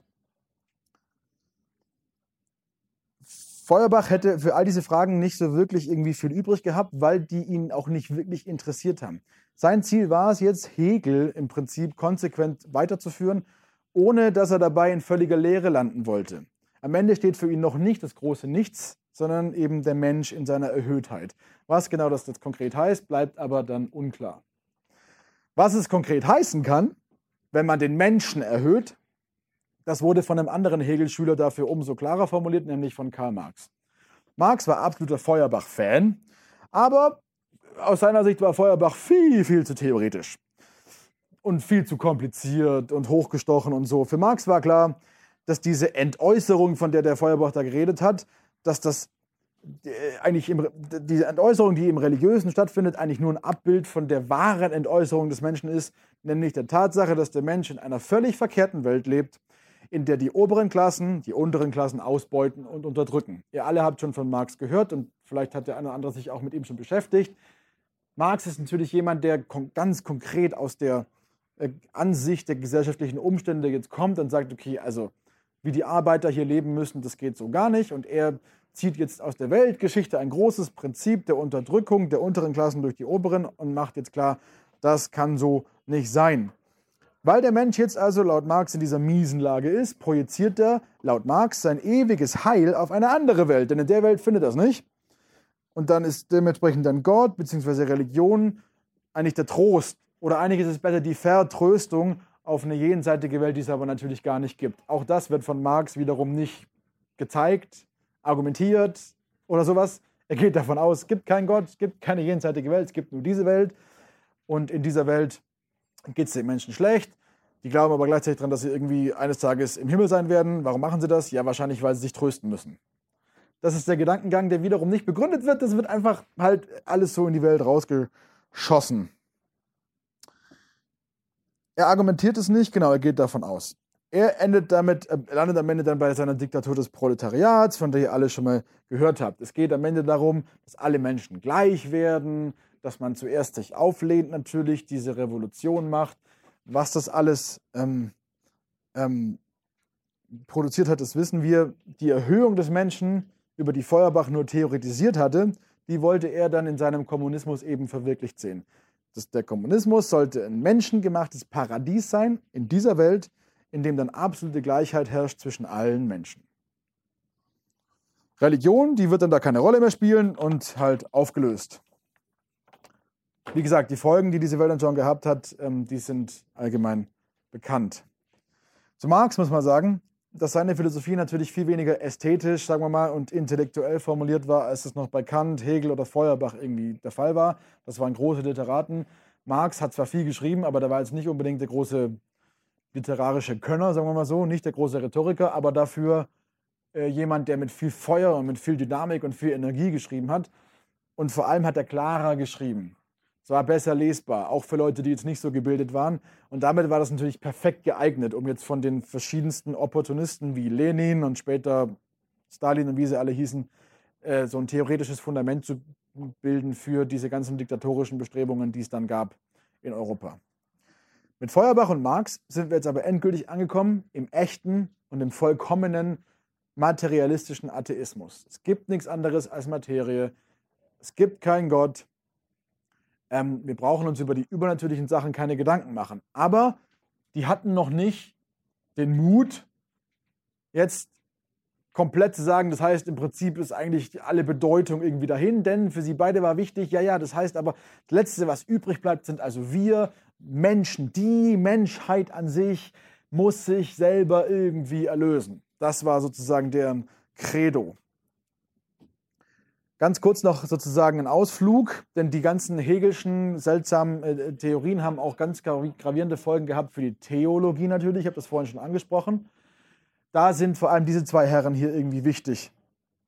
Äh, die Theologen unter euch werden von denen schon gehört haben.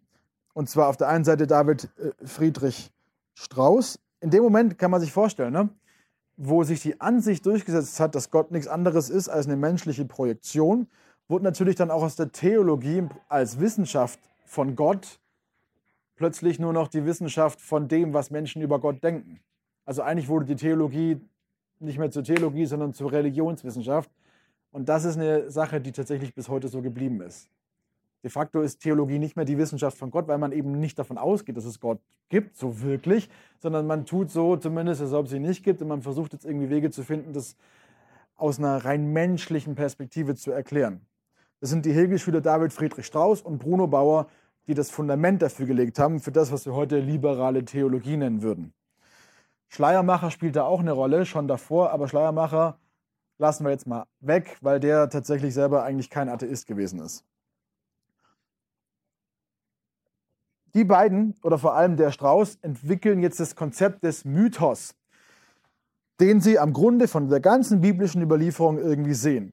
Sämtliche Texte sind menschliche Konstruktion und die ganzen Wunder, die da sind, das sind, die sind eigentlich gar nicht passiert, weil Wunder gibt es nicht, Wunder kann es nicht geben. Warum? Ja, weil die gegen die Naturgesetze verstoßen würden. Und dann könnte man zurückfragen, aber wo kommen die Naturgesetze her und so? Ach, egal, aber auf jeden Fall, Wunder kann es nicht geben, Wunder kann es nicht geben und dementsprechend sind das aber nicht Sachen, die passiert sind. Menschen haben es falsch verstanden, wie andere gesagt hätten, sondern das das sind irgendwelche mythologischen Geschichten dahinter. Also so wie die Griechen jetzt irgendwie ihre Ursprungsgeschichten mit irgendwelchen Göttern und Zeus und Hera und Aphrodite und so weiter verbinden, so verbinden halt die Juden und die Christen irgendwie ihre Geschichte mit Mythen vom Auszug durch, äh, aus Ägypten und so weiter. Oder eben der Auferstehung. Das sind alles mythologische Geschichten dahinter. Eine These, die sich ewig lang gehalten hat, die heute keine Sau mehr glaubt, selbst die krassesten Atheisten unter den Theologen nicht mehr irgendwie glauben, aber Damals war es eine Revolution. Strauß hat wirklich auch die Hegel-Schüler gespalten. Ja. Da, durch dieses Buch von Strauß, das Leben Jesu, ähm, kommt so eine richtige Spaltung in, äh, in sogenannte rechte Hegelianer und links Hegelianer oder jungen Hegelianer nennt man die auch. Strauß schreibt das, äh, ähm, Strauß nimmt Jesus nicht mehr wirklich als historische Person ernst, sondern er nimmt ihn im Prinzip im hegelischen Sinne als die große Idee der Menschheit wahr. Alles, was Jesus dann also tut und sagt, ist irgendwie allegorisch zu verstehen und nicht wirklich irgendwie eine historische Sache. Wie gesagt, es hat massive Folgen für die Theologie, aber natürlich auch für die Altertumswissenschaften. Mein Fach, die alte Geschichte, hört schon zu der Zeit auf, sich mit der Bibel zu beschäftigen. Weil das ist ja alles irgendwie so mythologisches, Gedöns, mit dem wir uns eigentlich nicht wirklich auseinandersetzen müssen. Was sollen wir Wunder schon sagen? Überlassen wir den Theologen. Die Theologen, die aber selber irgendwie anfangen, ihr eigenes Fach zu zerlegen, kann man sagen, ja. Bauer geht noch weiter. Bauer ging so weit, dass er behauptet hat, sämtliche Evangelienberichte sind einfach nur erfunden, erstunken und erlogen. Jesus hat es gar nicht gegeben. Beide Theologen, wie gesagt, haben massive Spuren hinterlassen bis heute, vor allem in der deutschen Theologie, und haben die Grundlage dafür geschaffen, dass man Theologie eben jetzt äh, nur noch so als Religionswissenschaft eigentlich betreibt, nach dem Credo, als ob es Gott nicht gäbe. Das nur zur Theologie. So, die letzte Entwicklung nenne ich triumphale Depression. Wir haben jetzt versucht, bisher sozusagen irgendeinen Ersatzgott zu finden, sind am Ende beim Menschen gelandet. Das ist uns immer noch nicht genug. Und wir gehen jetzt vom Ersatzgott tatsächlich über ins absolute Nichts. Während Feuerbach, Marx, Strauß und Bauer und andere noch zu relativ positiven Weltanschauungen gekommen sind in ihrem Atheismus, ja, Gott gibt es nicht, aber wir haben trotzdem was zu tun hier, so nach dem Motto, ähm, das hat immer irgendwie eine Verbindung gehabt zu irgendeiner Selbsterhöhung des Menschen, beginnt bei vielen anderen ein ziemlich großes Unbehagen um sich zu greifen. Und das hat viel damit zu tun, was in der Welt so passiert. Was die Menschen nämlich beobachten ist, die Industrialisierung kickt richtig ein. Die gesamte Weltordnung kommt im Prinzip aus den Fugen. Der Mensch an sich verliert immer mehr an Wert. Der Mensch verkommt vom wichtigen Individuum in einer gesellschaftlichen Ordnung, der seinen Job tut, sogar der kleine Bauer tut seinen wichtigen Job, der versorgt alle, wird der Mensch zur reinen Arbeitskraft. Da kommt eine große, große irgendwie Sinnkrise immer mehr rein. Die Menschen sehen, okay, mein ganzes Leben dreht sich nur noch ums Malochen, Malochen, Malochen. Was ist hier passiert? Ja? Und das hat natürlich automatisch Rückwirkung auf die Philosophie auch. Und in dem Gedankenkonstrukt, das schon da ist, mit, ja, Gott gibt es ja eigentlich gar nicht, Gott ist nur eine Vorstellung, die wir uns machen, von der müssen wir uns theoretisch eigentlich befreien, führt das dazu, dass manche sagen, hey, lasst uns das mal ehrlich zu Ende denken. Eigentlich ist es gar nicht so toll und eigentlich ist auch der Mensch irgendwie nicht so toll. Weil wir sehen ja, die Menschen, die lernen nichts. Die Menschen verhalten sich immer noch genauso bescheuert wie vor 2000 Jahren. Also irgendwie passt da was nicht. Der erste ist Max Stirner, das ist auch so ein Philosoph. Den gucken wir nicht so ganz genau jetzt an. Der geht noch einen Schritt weiter als Feuerbach Marx und der lehnt jetzt auch die Idee einer Menschheit an sich ab. Und was soll auch die Menschheit sein? Ist ja klar. Wenn alles immer nur zurückgeführt werden kann auf meine eigene Wahrnehmung und den Geist, meinen Geist, dann gibt es im Prinzip ja nicht die Menschheit an sich. Es gibt nur eine Ansammlung von ganz vielen Menschen. Am Ende eigentlich nur noch mich. Ich bin dann sozusagen, ich als Bewusstseinsträger bin sozusagen das Einzige, was wirklich irgendwie sicher irgendwie da ist und alles andere, die Menschheit in dem Sinne, ähm, die, die können wir gar nicht definieren. Was heißt das überhaupt? Jeder sieht ja irgendwie immer alles ein bisschen anders. Auch das mutet relativ modern für uns an, glaube ich. War dann aber die völlige endgültige Abwendung von Hegel und führt natürlich viele in eine ganz große Verzweiflung, weil sie jetzt damit konfrontiert sind, dass sie im Prinzip völlig und komplett auf sich allein gestellt sind. Es gibt eigentlich jetzt keinen Grund mehr zum Optimismus, keinen Grund mehr zur Hoffnung und übrig bleibt ein großes, schwarzes, dunkles Nichts. Und der wichtigste Vertreter dieses sogenannten pessimistischen Atheismus ist dieser Mensch hier. Wer will mit dem Kaffee trinken? ein Mann namens Arthur Schopenhauer. Haben wahrscheinlich auch schon einige gehört. Schopenhauer denkt jetzt diese ganzen Schlussfolgerungen radikal zu Ende. Für ihn ist klar, wenn es keinen Endzweck für die Welt gibt, und wir haben ja entschieden, dass es keinen Gott und keine Menschheit gibt, und deswegen, was soll jetzt noch der Zweck unserer Existenz sein? Ja, wir können jetzt weder für Gott leben noch für die Menschheit. Wir leben eigentlich nur noch, ja, ich für mich sozusagen. Dann ist eigentlich meine gesamte Existenz völliger Unsinn. Es gibt nur mich in mir. Ja? Das ist zumindest seine Meinung. Ist das wirklich so? Natürlich ist es nicht so. Ja, aber das, ich sage nur, das, ich will euch nur klar machen, wie so die, die, die, die Denkmuster sind. Die Vernunft ist auch nicht hilfreich. Vernunft, die wir bisher so auf so einen Thron gesetzt hatten, die behindert uns eigentlich nur dabei, weil die uns immer noch mehr in diese Illusion reinführt, dass wir unser Dasein irgendwie erträglicher gestalten können. Und auch unser Bewusstsein ist ganz schlimm, weil das Bewusstsein uns eigentlich quält, weil wir durch dieses Bewusstsein ja auch noch ganz bewusst miterleben müssen, dass wir in dieser jämmerlichen Existenz drinstecken, die gar keinen Sinn hat. Und die einzig logische Konsequenz dieser Philosophie ist, schopenhauerische äh, Philosophie, ist dann am Ende der Wunsch der Selbstzerstörung. Das heißt nicht unbedingt zwingend Selbstmord, zumindest für Schopenhauer nicht, der hat sich nicht selber umgebracht, aber ganz viele, die auf seiner Philosophie aufbauen, im 20. Jahrhundert später, die sogenannten Existenzialisten, also Sartre, Camus und wie die alle hießen, für die wird das ein Riesenthema. die kommen auch zu der Schlussfolgerung, die haben dann nachher äh, andere Konsequenzen daraus gezogen, aber für die ist dieses Thema des Selbstmords immer so eine ganz mögliche, eigentlich kann man nicht zu keinem anderen Schluss kommen.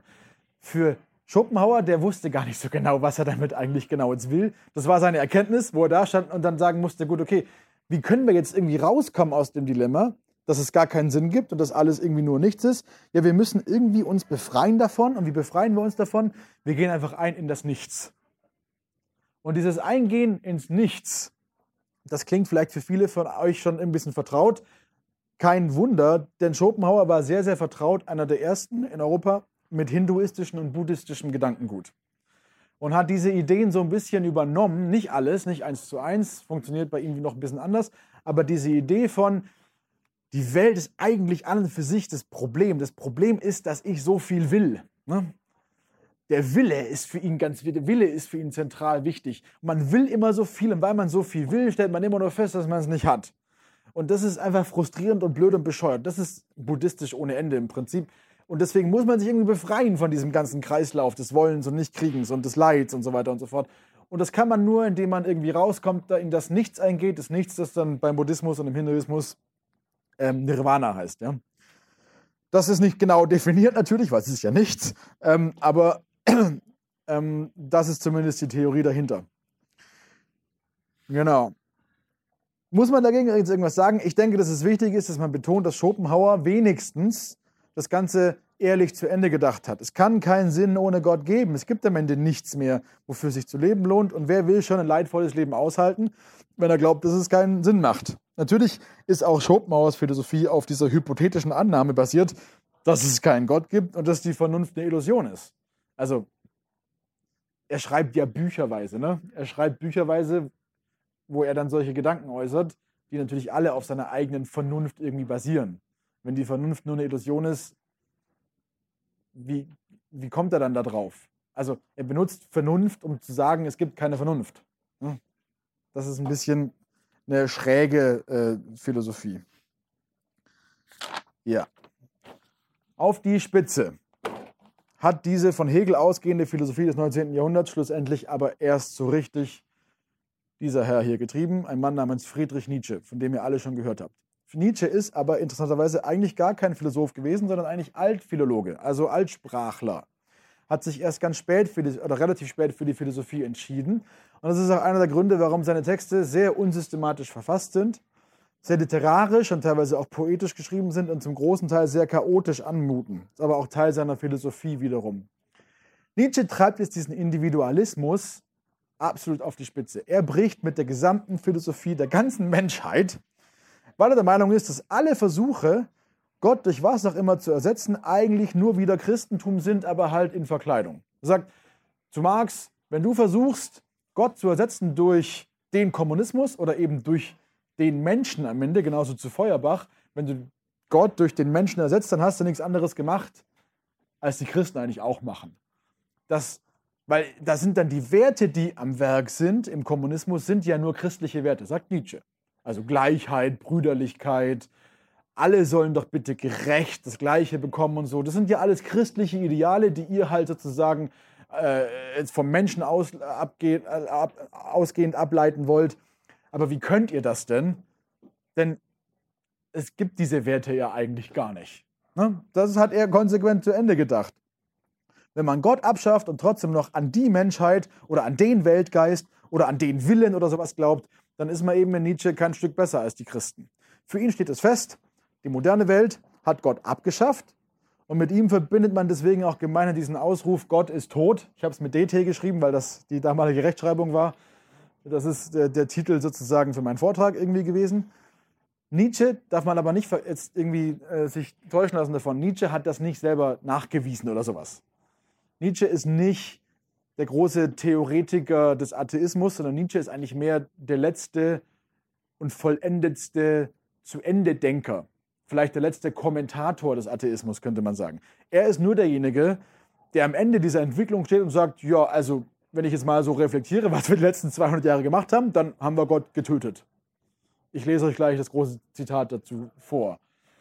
Das heißt, wenn jemand euch kommt mit, ach ja, ich bin Atheist, weil ich habe zu viel Nietzsche gelesen, hat neulich ein Student zu mir gesagt, dann könnt ihr da, also bitte nicht arrogant von oben herab lächeln, aber also könnt ihr wirklich euch innerlich irgendwie in Frieden setzen und sagen, na gut, also was auch immer er gelesen hat, ob er ihn wirklich gelesen hat, wissen wir nicht, aber aus Nietzsche äh, allein heraus selber kriegt man jetzt nicht diese große, brillante Argumentation, an am Ende steht, und deswegen, ergo, gibt es keinen Gott.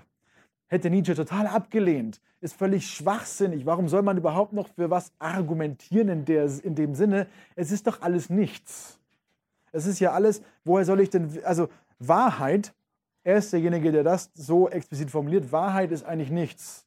Wahrheit gibt es eigentlich gar nicht, weil es ist immer nur Meinungsäußerung. Kommt euch bekannt vor? Ja, es ist sozusagen omnipräsent in unserer heutigen Zeit.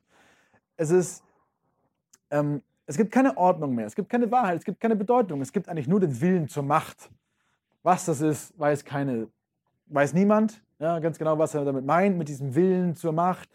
Hitler und auch Stalin und so weiter, die haben das dann interpretiert, wie sie wollten. So wie die es interpretiert haben, so hat er es nicht gemeint. Aber was er genau gemeint hat, ist eben nicht so ganz klar. Ähm, man muss allerdings jetzt diese Erkenntnis ähm, nicht, äh, man muss durch diese Erkenntnis jetzt nicht wie Schopenhauer zu einem pessimistischen Weltbild kommen, sagt er, ähm, sondern er möchte gerne das Leben bejahen. Er nennt das eine Lebensbejahung, auch so ein Schlagbegriff, den er entwickelt hat und erfunden hat, den wir heute immer benutzen, eigentlich positiv benutzen. Was er damit meint, ist aber nicht, dass man sagt, ach ja, schön, das Leben an sich ist irgendwie doch schön und wertvoll und ich versuche jetzt irgendwie gut zu leben, sondern er sagt, ja, alles ist sinnlos und leer und nichts, aber wir müssen dem hart, stahlhart sozusagen in die Augen gucken. Und wir müssen das akzeptieren. Es braucht irgendwie eine neue Art von Mensch, aber er, nicht Art Mensch, sondern jeder einzelne Mensch, auch das ist unklar, was er genau damit meint, diesen Übermenschen, wie er den nennt. Das Konzept des Übermenschen kommt von Nietzsche. Der, der das jetzt irgendwie anschaut und sagt, wisst ihr was, leckt mich alle, ja, es macht keinen Sinn, aber ich mache trotzdem weiter. Und ich mache jetzt eigentlich nur noch, was ich will. Eigentlich gibt es jetzt gar keine Werte mehr. Es gibt gar keine Moral, es gibt keinen. Äh, und vor allem, was wir nicht machen dürfen als Übermenschen, wir dürfen auf gar keinen Fall uns an diesen alten Werten orientieren, weil die kommen aus der Sklavenmoral des Christentums, so wie er das nennt. Worin jetzt genau diese neuen Werte bestehen, hat er völlig offen gelassen. Er hat das nie explizit völlig ausformuliert. Es ist implizit klar, werdet ihr gleich sehen. Er hat aber ganz bewusst darauf verzichtet, das jetzt zu systematisieren, weil wenn man das systematisiert, dann geht man ja wieder davon aus, dass man irgendwie das große Ganze verstehen kann. Aber das kann man nicht verstehen. Es ist eigentlich alles nur irgendwie sinnlos. Kommt euch krass vor? Ja, ist es auch. Es gibt deswegen auch keine Nietzsche-Schüler oder sowas danach, Nietzsche-Anhänger. Aber die Gedanken sind so krass und so ähm, für viele so attraktiv dann doch, dass sie das 20. Jahrhundert komplett prägen werden. Und vor allem die Ideologien, die darauf aufgebaut werden, werden das 20. Jahrhundert massiv prägen. Sowohl der Nationalsozialismus als auch der Kommunismus basieren im Prinzip auf ganz viel von dem, was Nietzsche irgendwie sagt, auch wenn sie, das muss man ihm zugestehen, ihn missverstehen wollen. Ja, also wenn Nietzsche von dem Übermenschen spricht, meint er nicht den Nazi-Herrenmensch. Ist nicht das Gleiche. Ja? Auch wenn Hitler das so gesehen hat. Nietzsche hat sich selber gedanklich und auch faktisch damit dem Wahnsinn ausgesetzt, weil er am Ende natürlich mit seiner Weltanschauung alles, aber auch wirklich alles irgendwie nur noch im Chaos sieht. Komplett relativistisch, alles ist relativistisch, nichts ist irgendwie mehr absolut und alles ist sinnentleert. Ich lese euch den Text jetzt kurz vor, weil es einfach zu gut ist.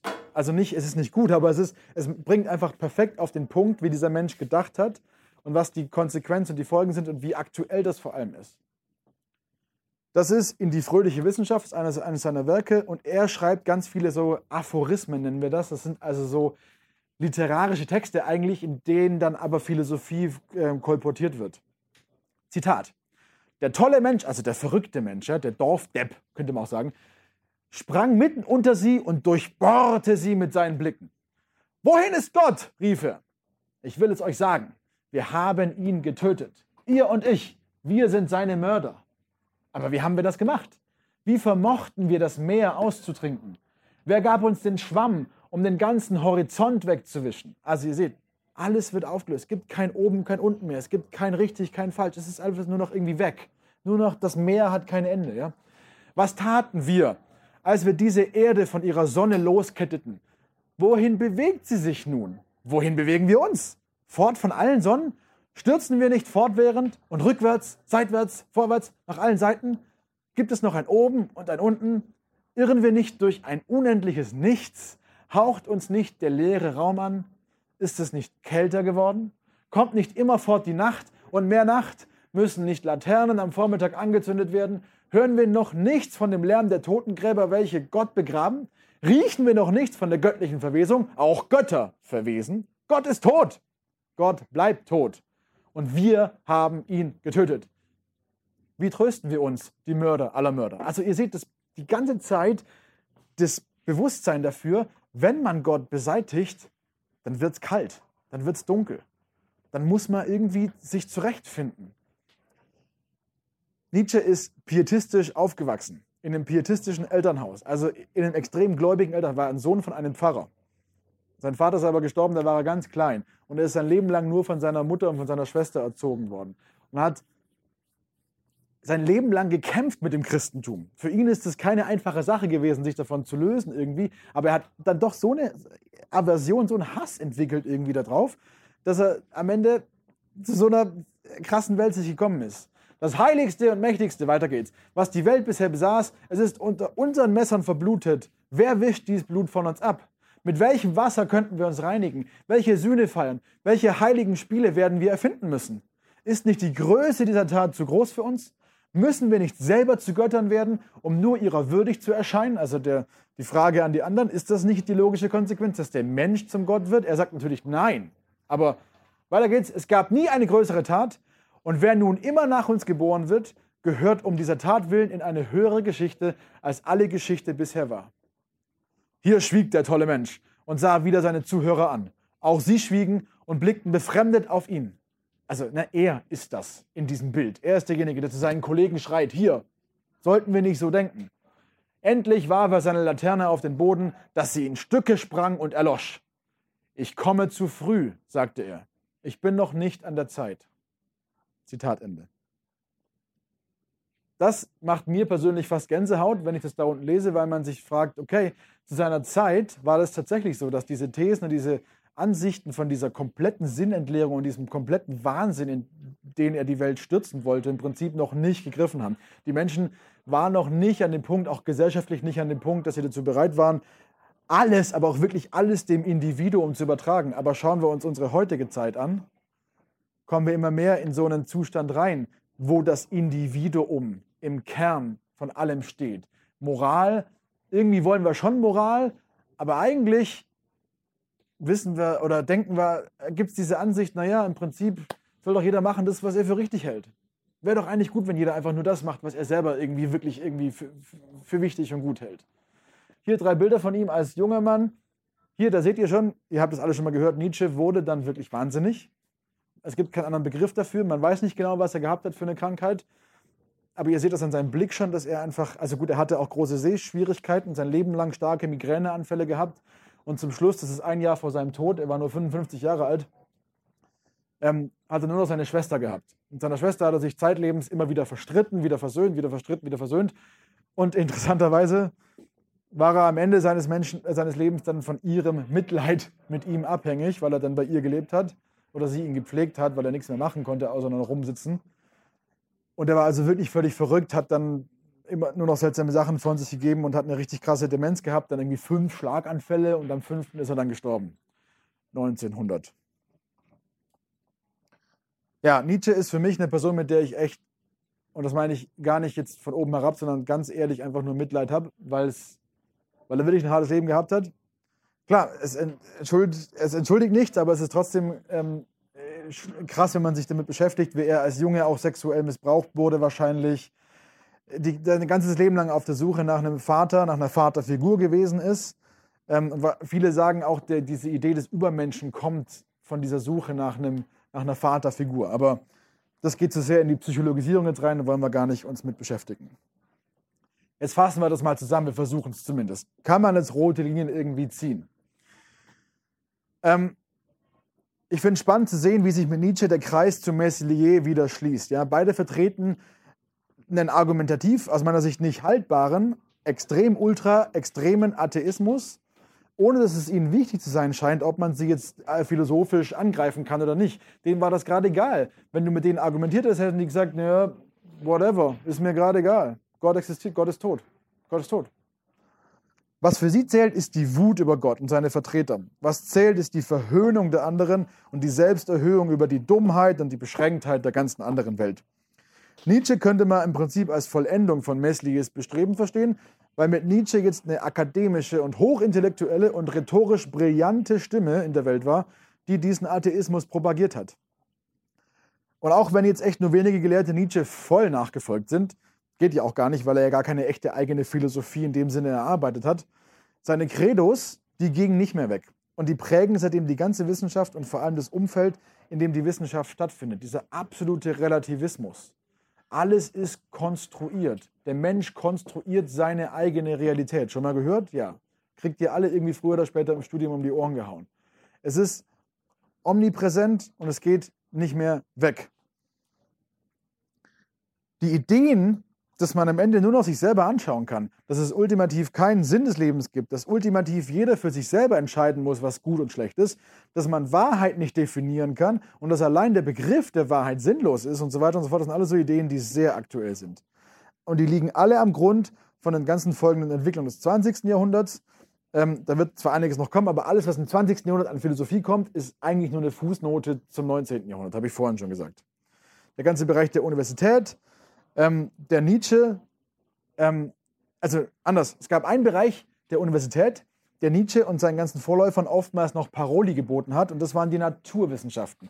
Weil die Naturwissenschaften, wie gesagt, die haben Experimente gemacht, die haben es angeschaut, haben ganz viele Entdeckungen gemacht, äh, verschiedenste Sachen, äh, die, auf die alles aufgebaut ist, heute, was weiß ich, Widerstand und so weiter und so fort, alles in der Zeit entdeckt.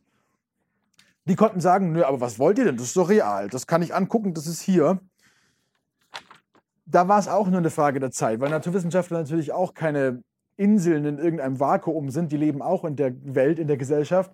Da war es auch nur eine Frage der Zeit, bis irgendein Naturforscher auf die Idee, dass es vielleicht gar keinen Schöpfer gibt, auch in die naturwissenschaftliche Theorie und die Praxis einführen würde. Und das ist passiert, wisst ihr alle, 1859 erschien über die Entstehung der Arten von Charles Darwin, womit Darwin war stark auch beeinflusst von zum Beispiel von Nietzsche auch, womit jetzt den Materialisten endlich auch das gegeben worden ist, was ihnen immer gefehlt hat. Ich habe das vorhin gesagt, ich glaube bei Meslier oder was, ähm, dass man zwar behaupten konnte, alles ist Materie, aber man hatte eigentlich keine wirkliche Erklärung dafür, wo die Materie herkommt. Ne? Damit hatte man jetzt plötzlich ein Erklärungsmuster, wie die Arten entstehen konnten, und zwar ganz ohne einen Schöpfergott. Und Darwins Theorie, ich meine, die war damals schon nicht ausgereift und die kann heute im Prinzip als komplett mangelhaft bezeichnet werden, als auf jeden Fall äh, revisionsbedürftig, aber das war damals wurscht. Es war wichtig und es war gut, dass man etwas hatte, wo man irgendwie dran aufhängen konnte. Und es gab damals halt innerhalb der intellektuellen Welt so gut wie niemand, der sich dieser ganzen atheistischen Welle argumentativ entgegengestellt hätte. Das ist bezeichnend, deswegen erwähne ich das nur. Es gab eine, die erste große öffentliche Debatte über Darwins Theorien fand in Oxford statt, im Museum of Natural History. Und die fand statt zwischen einem Kollegen von Darwin, Thomas Huxley, der war Biologe. Und wem? Samuel Wilberforce und der war was? Der war Bischof von Oxford. Also ein Geistlicher hat debattiert mit einem Wissenschaftler. Und da seht ihr schon im Prinzip, wo das Problem liegt. Es gab anscheinend keinen einzigen christlichen Wissenschaftler, der in eine Debatte über diese ganzen Fragen eingestiegen wäre. Die sind alle einfach nur umgefallen. Und das hat viel damit zu tun gehabt, wie die Stimmung war, wie, wie der Mainstream sozusagen geprägt war. Selbst wenn ganz viele selber in sich vielleicht noch nicht so krass atheistisch drauf waren wie Nietzsche, war trotzdem eine gewisse Grundstimmung irgendwie gegeben, die sich bis heute erhalten hat. Die ist durchs 20. Jahrhundert nicht besser geworden. Ähm, aber das ist ein Thema für, äh, für einen anderen Vortrag. Ich behaupte auch, dass es im Prinzip gedauert hat bis in die 1980er Jahre, bis die christliche Welt sich von dem Schock dieser atheistischen Welle im 18. und 19. Jahrhundert erholt hatte. Um jetzt zusammenzufassen, was diese atheistische Welle ausgemacht hat, will ich jetzt noch auf sechs Punkte verweisen. Erstens. Zwar lehnten die Philosophen diesen jüdischen christlichen Theismus ab, aber die wenigsten von ihnen waren bereit, am Anfang gleich diesen Atheismus à la Marx, Schopenhauer und Nietzsche anzunehmen. Die Entwicklung vom Theismus zum Deismus, zum Pantheismus, zum Humanismus, schließlich dann zum nihilistischen Atheismus zeigt aber, dass mit der Auflösung der Idee dieses personalen, liebenden Schöpfergottes plötzlich alles denkbar wird. Ja? Der Weg ist nicht weit vom Nicht-Theismus zum Atheismus, gar nicht weit weg. Also es ist Vorsicht angesagt. Der Weg von der Auflösung des Theismus zum Atheismus ist nur ein kurzer und das wird auch eindrucksvoll dadurch belegt, dass wir ja am Anfang der Entwicklung mit Meslier eigentlich schon Atheismus haben und es nur so einen Umweg gehen musste, bis man wieder da angekommen ist. Zweitens, die Ablehner der biblischen Weltsicht, die hatten zu keinem Zeitpunkt so gute Argumente, dass man nicht auf sie hätte antworten können. Tatsächlich war es so, dass eigentlich mit den Arbeiten der christlichen Philosophen des Mittelalters und der frühen Neuzeit sowie der von Descartes und Pascal und Leibniz und anderer eigentlich die Antworten auch schon in der Welt waren. Es gab genug Gegenbeweise. Seltsamerweise war die Christenheit aber nicht dazu in der Lage oder eben nicht willens, sich ein bisschen anzustrengen und den wirklich schlechten Argumenten der Atheisten etwas entgegenzusetzen. Das sollte uns zu denken geben. Drittens, der Großteil der europäischen Philosophie der Neuzeit, die zum Atheismus führte, basierte nicht auf analytischer Argumentation, sondern auf einfacher Behauptung von bestimmten Thesen und vor allem ganz viel auf der Um- und Neudefinition von bestimmten Begriffen. Ganz beliebtes Mittel, man nimmt einfach irgendeinen Begriff und sagt, darunter verstehe ich jetzt das und das und damit hat man ein komplett neues Weltbild geschaffen. Die Rhetorik spielt dabei eine riesengroße Rolle. Wenn man akzeptiert werden wollte als großer Denker, musste man am besten so kompliziert und gleichzeitig so blumig wie möglich schreiben können, dass eigentlich niemand so richtig verstehen kann, was eigentlich da gesagt werden soll. Ja? Wenn ihr versucht, Kant oder Hegel zu lesen, ihr werdet scheitern. Verspreche ich euch. Früher oder später rastet man einfach aus. Und das hat nichts damit zu tun, dass ihr zu dumm seid, den zu verstehen, sondern das ist gewollt. Man soll das nicht verstehen. Lasst euch da nicht ins Boxhorn jagen. Wenn ihr jemanden nicht versteht, dann vermittelt derjenige euch nicht richtig seine Idee. Ja? Das ist nicht andersrum. Wenn ihr dazu in der Lage seid, an der Uni zu studieren, dann seid ihr auch dazu in der Lage, jede noch so komplizierte Idee der Welt zu begreifen. Und wenn ihr es nicht begreift, ist das nicht euer Problem, sondern das Problem desjenigen, der es äh, vermitteln will. Dabei waren die Texte am Ende voller Widersprüche und bis heute ist bei vielen Philosophen ganz viel übrig, wo die Forscher sich an der Stirn kratzen und fragen, wie genau soll denn das eigentlich gemeint sein und was genau will er eigentlich sagen. Deswegen gibt es auch so viele Kant-Schulen und Hegel-Schulen bis heute, weil man da überall irgendwie ansetzen kann, immer noch. Klarheit findet man vor allem bei den Agitatoren des Atheismus, das heißt also vor allem bei Marx und bei Feuerbach und bei Nietzsche, die sich nicht die Mühe gemacht haben, allerdings jetzt zu beweisen, dass es Gott gibt oder nicht, sondern die es einfach als gegeben genommen haben. Die Angriffe auf das Christentum sind fast immer, viertens ist das, fast immer Angriffe auf Strommänner. Also das sind Angriffe auf Dinge, die gar nicht im Christentum existieren. Das allermeiste von dem, was klassischerweise im Christentum kritisiert worden ist, haben Christen so niemals vertreten. Also zum Beispiel ganz beliebt eben dieser Vorwurf, die Christen glauben an einen perfekten Gott, der eine imperfekte Welt geschaffen hat. Aber das war noch nie Doktrin in irgendeiner christlichen Denomination. Die christliche Lehre ist, dass Gott eine perfekte Welt geschaffen hat, in der freie Menschen in einer Liebesbeziehung mit ihm leben können, dass diese Welt aber aus den Fugen geraten ist, weil, der, weil die freien Menschen sich gegen Gott aufgelehnt haben und dadurch diese imperfekte Welt zustande kommt. Und die Frage wäre jetzt nur, warum lässt Gott sie zu? Und das wiederum ist die Theodizee-Frage, die, hatte ich vorhin schon gesagt, eigentlich eine Frage der Theologie ist und gar nicht irgendwie der Philosophie. Also das ist ein Angriff, den man da macht. Klingt dann toll und überzeugend, aber es ist eigentlich, es greift was an, was gar niemand glaubt. Ne? Ganz, ganz typisch. Fünftens, der Hauptvorwurf an das Christentum ist eigentlich vor allem, dass es das Denken einschränken wird, würde und damit irgendwie anti-intellektuell ist. Auch das beruht im Prinzip auf einem Strohmann, weil man natürlich eine sehr eingeschränkte Definition von Glauben dahinter annimmt, die man dann bekämpft. Also man sagt, unter Glauben verstehen wir ähm, irgendwie das blinde Annehmen von irgendwelchen behaupteten Tatsachen, ohne dass man auch nur eine Sekunde kritisch darüber nachgedacht hat. Das ist das, was die unter Glauben verstehen. Aber das hat natürlich nichts mit dem biblischen Konzept von Pistis zu tun. Pistis oder Glaube im christlichen Sinne hat mit dem reinen intellektuellen Annahmen, Annehmen von irgendeiner Tatsache nur bedingt irgendwas zu tun. Das spielt damit eine Rolle, aber Glaube meint nach Hebräer 11 eigentlich vor allem ein Überzeugtsein überzeugt sein von Tatsachen, die man nicht sieht. Aber wie wird man überzeugt? Da hat das Gefühl schon irgendwie eine Rolle zu spielen, aber das hat natürlich ganz viel mit meinem Verstand zu tun. Ich kann nicht überzeugt werden, wenn ich nicht eine überzeugende Darstellung von irgendwas bekomme und, sage, und dem dann intellektuell zustimme und sage, ja stimmt, das äh, macht Sinn oder sowas. Paulus kann man viel vorwerfen, Aber wer sich mal durch den Römerbrief durchgearbeitet hat, der weiß, dass Anti-Intellektualismus mit Sicherheit nicht dazugehört. Ja? Das ist alles aber nicht anti-intellektuell. Der Ausgangspunkt der Kritik sind natürlich dann immer die Wunder. Und das funktioniert nach dem Grundprinzip, welcher vernünftige Mensch kann schon an sowas glauben? Wunder. Dabei ist das einzige Argument immer nur ausschließlich das Wunder in irgendeiner Form gegen die Naturgesetze verstoßen. Ich habe das vorhin schon irgendwie erwähnt, aber dieser Einwand beruht auf der fehlerhaften Annahme, dass man nicht erklären müsste, woher eigentlich genau die Naturgesetze kommen. Weil man in der Regel natürlich damals von einem unendlichen Universum ausgegangen ist. Ich habe das schon gesagt, wir wissen jetzt, das Universum ist nicht unendlich. Und damit steht auch wieder ganz aktuell die Frage im Raum, woher kommen eigentlich die Naturkonstanten, die unsere Naturgesetze irgendwie dann auch äh, ausmachen? Und im Kern steht eigentlich am Anfang deswegen immer nur irgendjemand, der sagt, das kann ich nicht glauben. Oder das verstehe ich einfach nicht. Und stattdessen, dass man sich dann hinsetzt und sagt, okay, ich forsche jetzt ganz fest nach und versuche es zu verstehen oder ich versuche zu begreifen, wo mein Denkfehler ist, also selbstkritisch daran geht. Stattdessen nimmt man einfach an, weil ich es nicht verstehe und weil ich es nicht glauben kann, gibt es das auch nicht. Ganz typisches Denkmuster äh, ganz, ganz vieler Atheisten. Und darauf basiert am Ende wirklich eigentlich der ganze äh, Atheismus. Und sechstens, das ist jetzt an uns gerichtet, so sehr das alles die Schuld der einzelnen Atheisten selber sein mag, so sehr steckt natürlich dahinter auch ein Versagen der Kirche äh, hinter der Entstehung des ganzen Atheismus. Viele, viele Menschen hatten und haben immer noch Fragen an die Bibel, an Gott und an die Kirche. Und im 18. und 19. Jahrhundert waren diese Leute leider mit einer Kirche konfrontiert, die ihre Fragen nicht ernst nehmen wollte, sondern sie eher ignorierte oder sie für ihre Fragen sogar verfolgt oder hat und teilweise eben bis zum Scheiterhaufen sogar. Und wenn es eine große Lehre gibt für uns Christen aus dieser Entwicklung des Atheismus, dann, dass wir unbedingt dazu in der Lage sein müssen, Menschen mit Zweifeln und Fragen vernünftige Antworten auf ihre Fragen zu geben. Deswegen machen wir das alles hier. Alle Philosophen, die ich vorgestellt habe, waren in irgendeiner Form zu Beginn ihres Lebens Christen.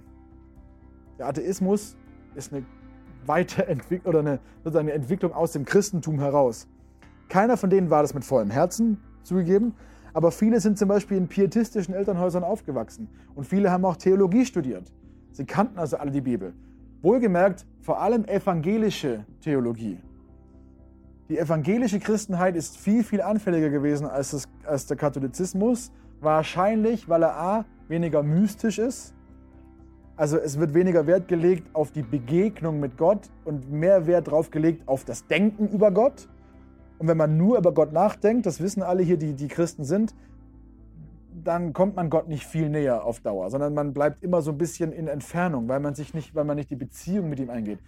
Und auf der anderen Seite natürlich ähm, ist äh, natürlich der Katholizismus natürlich auch viel, viel strenger, was die Bindung an die Kirche angeht. Aber das nur nebenbei.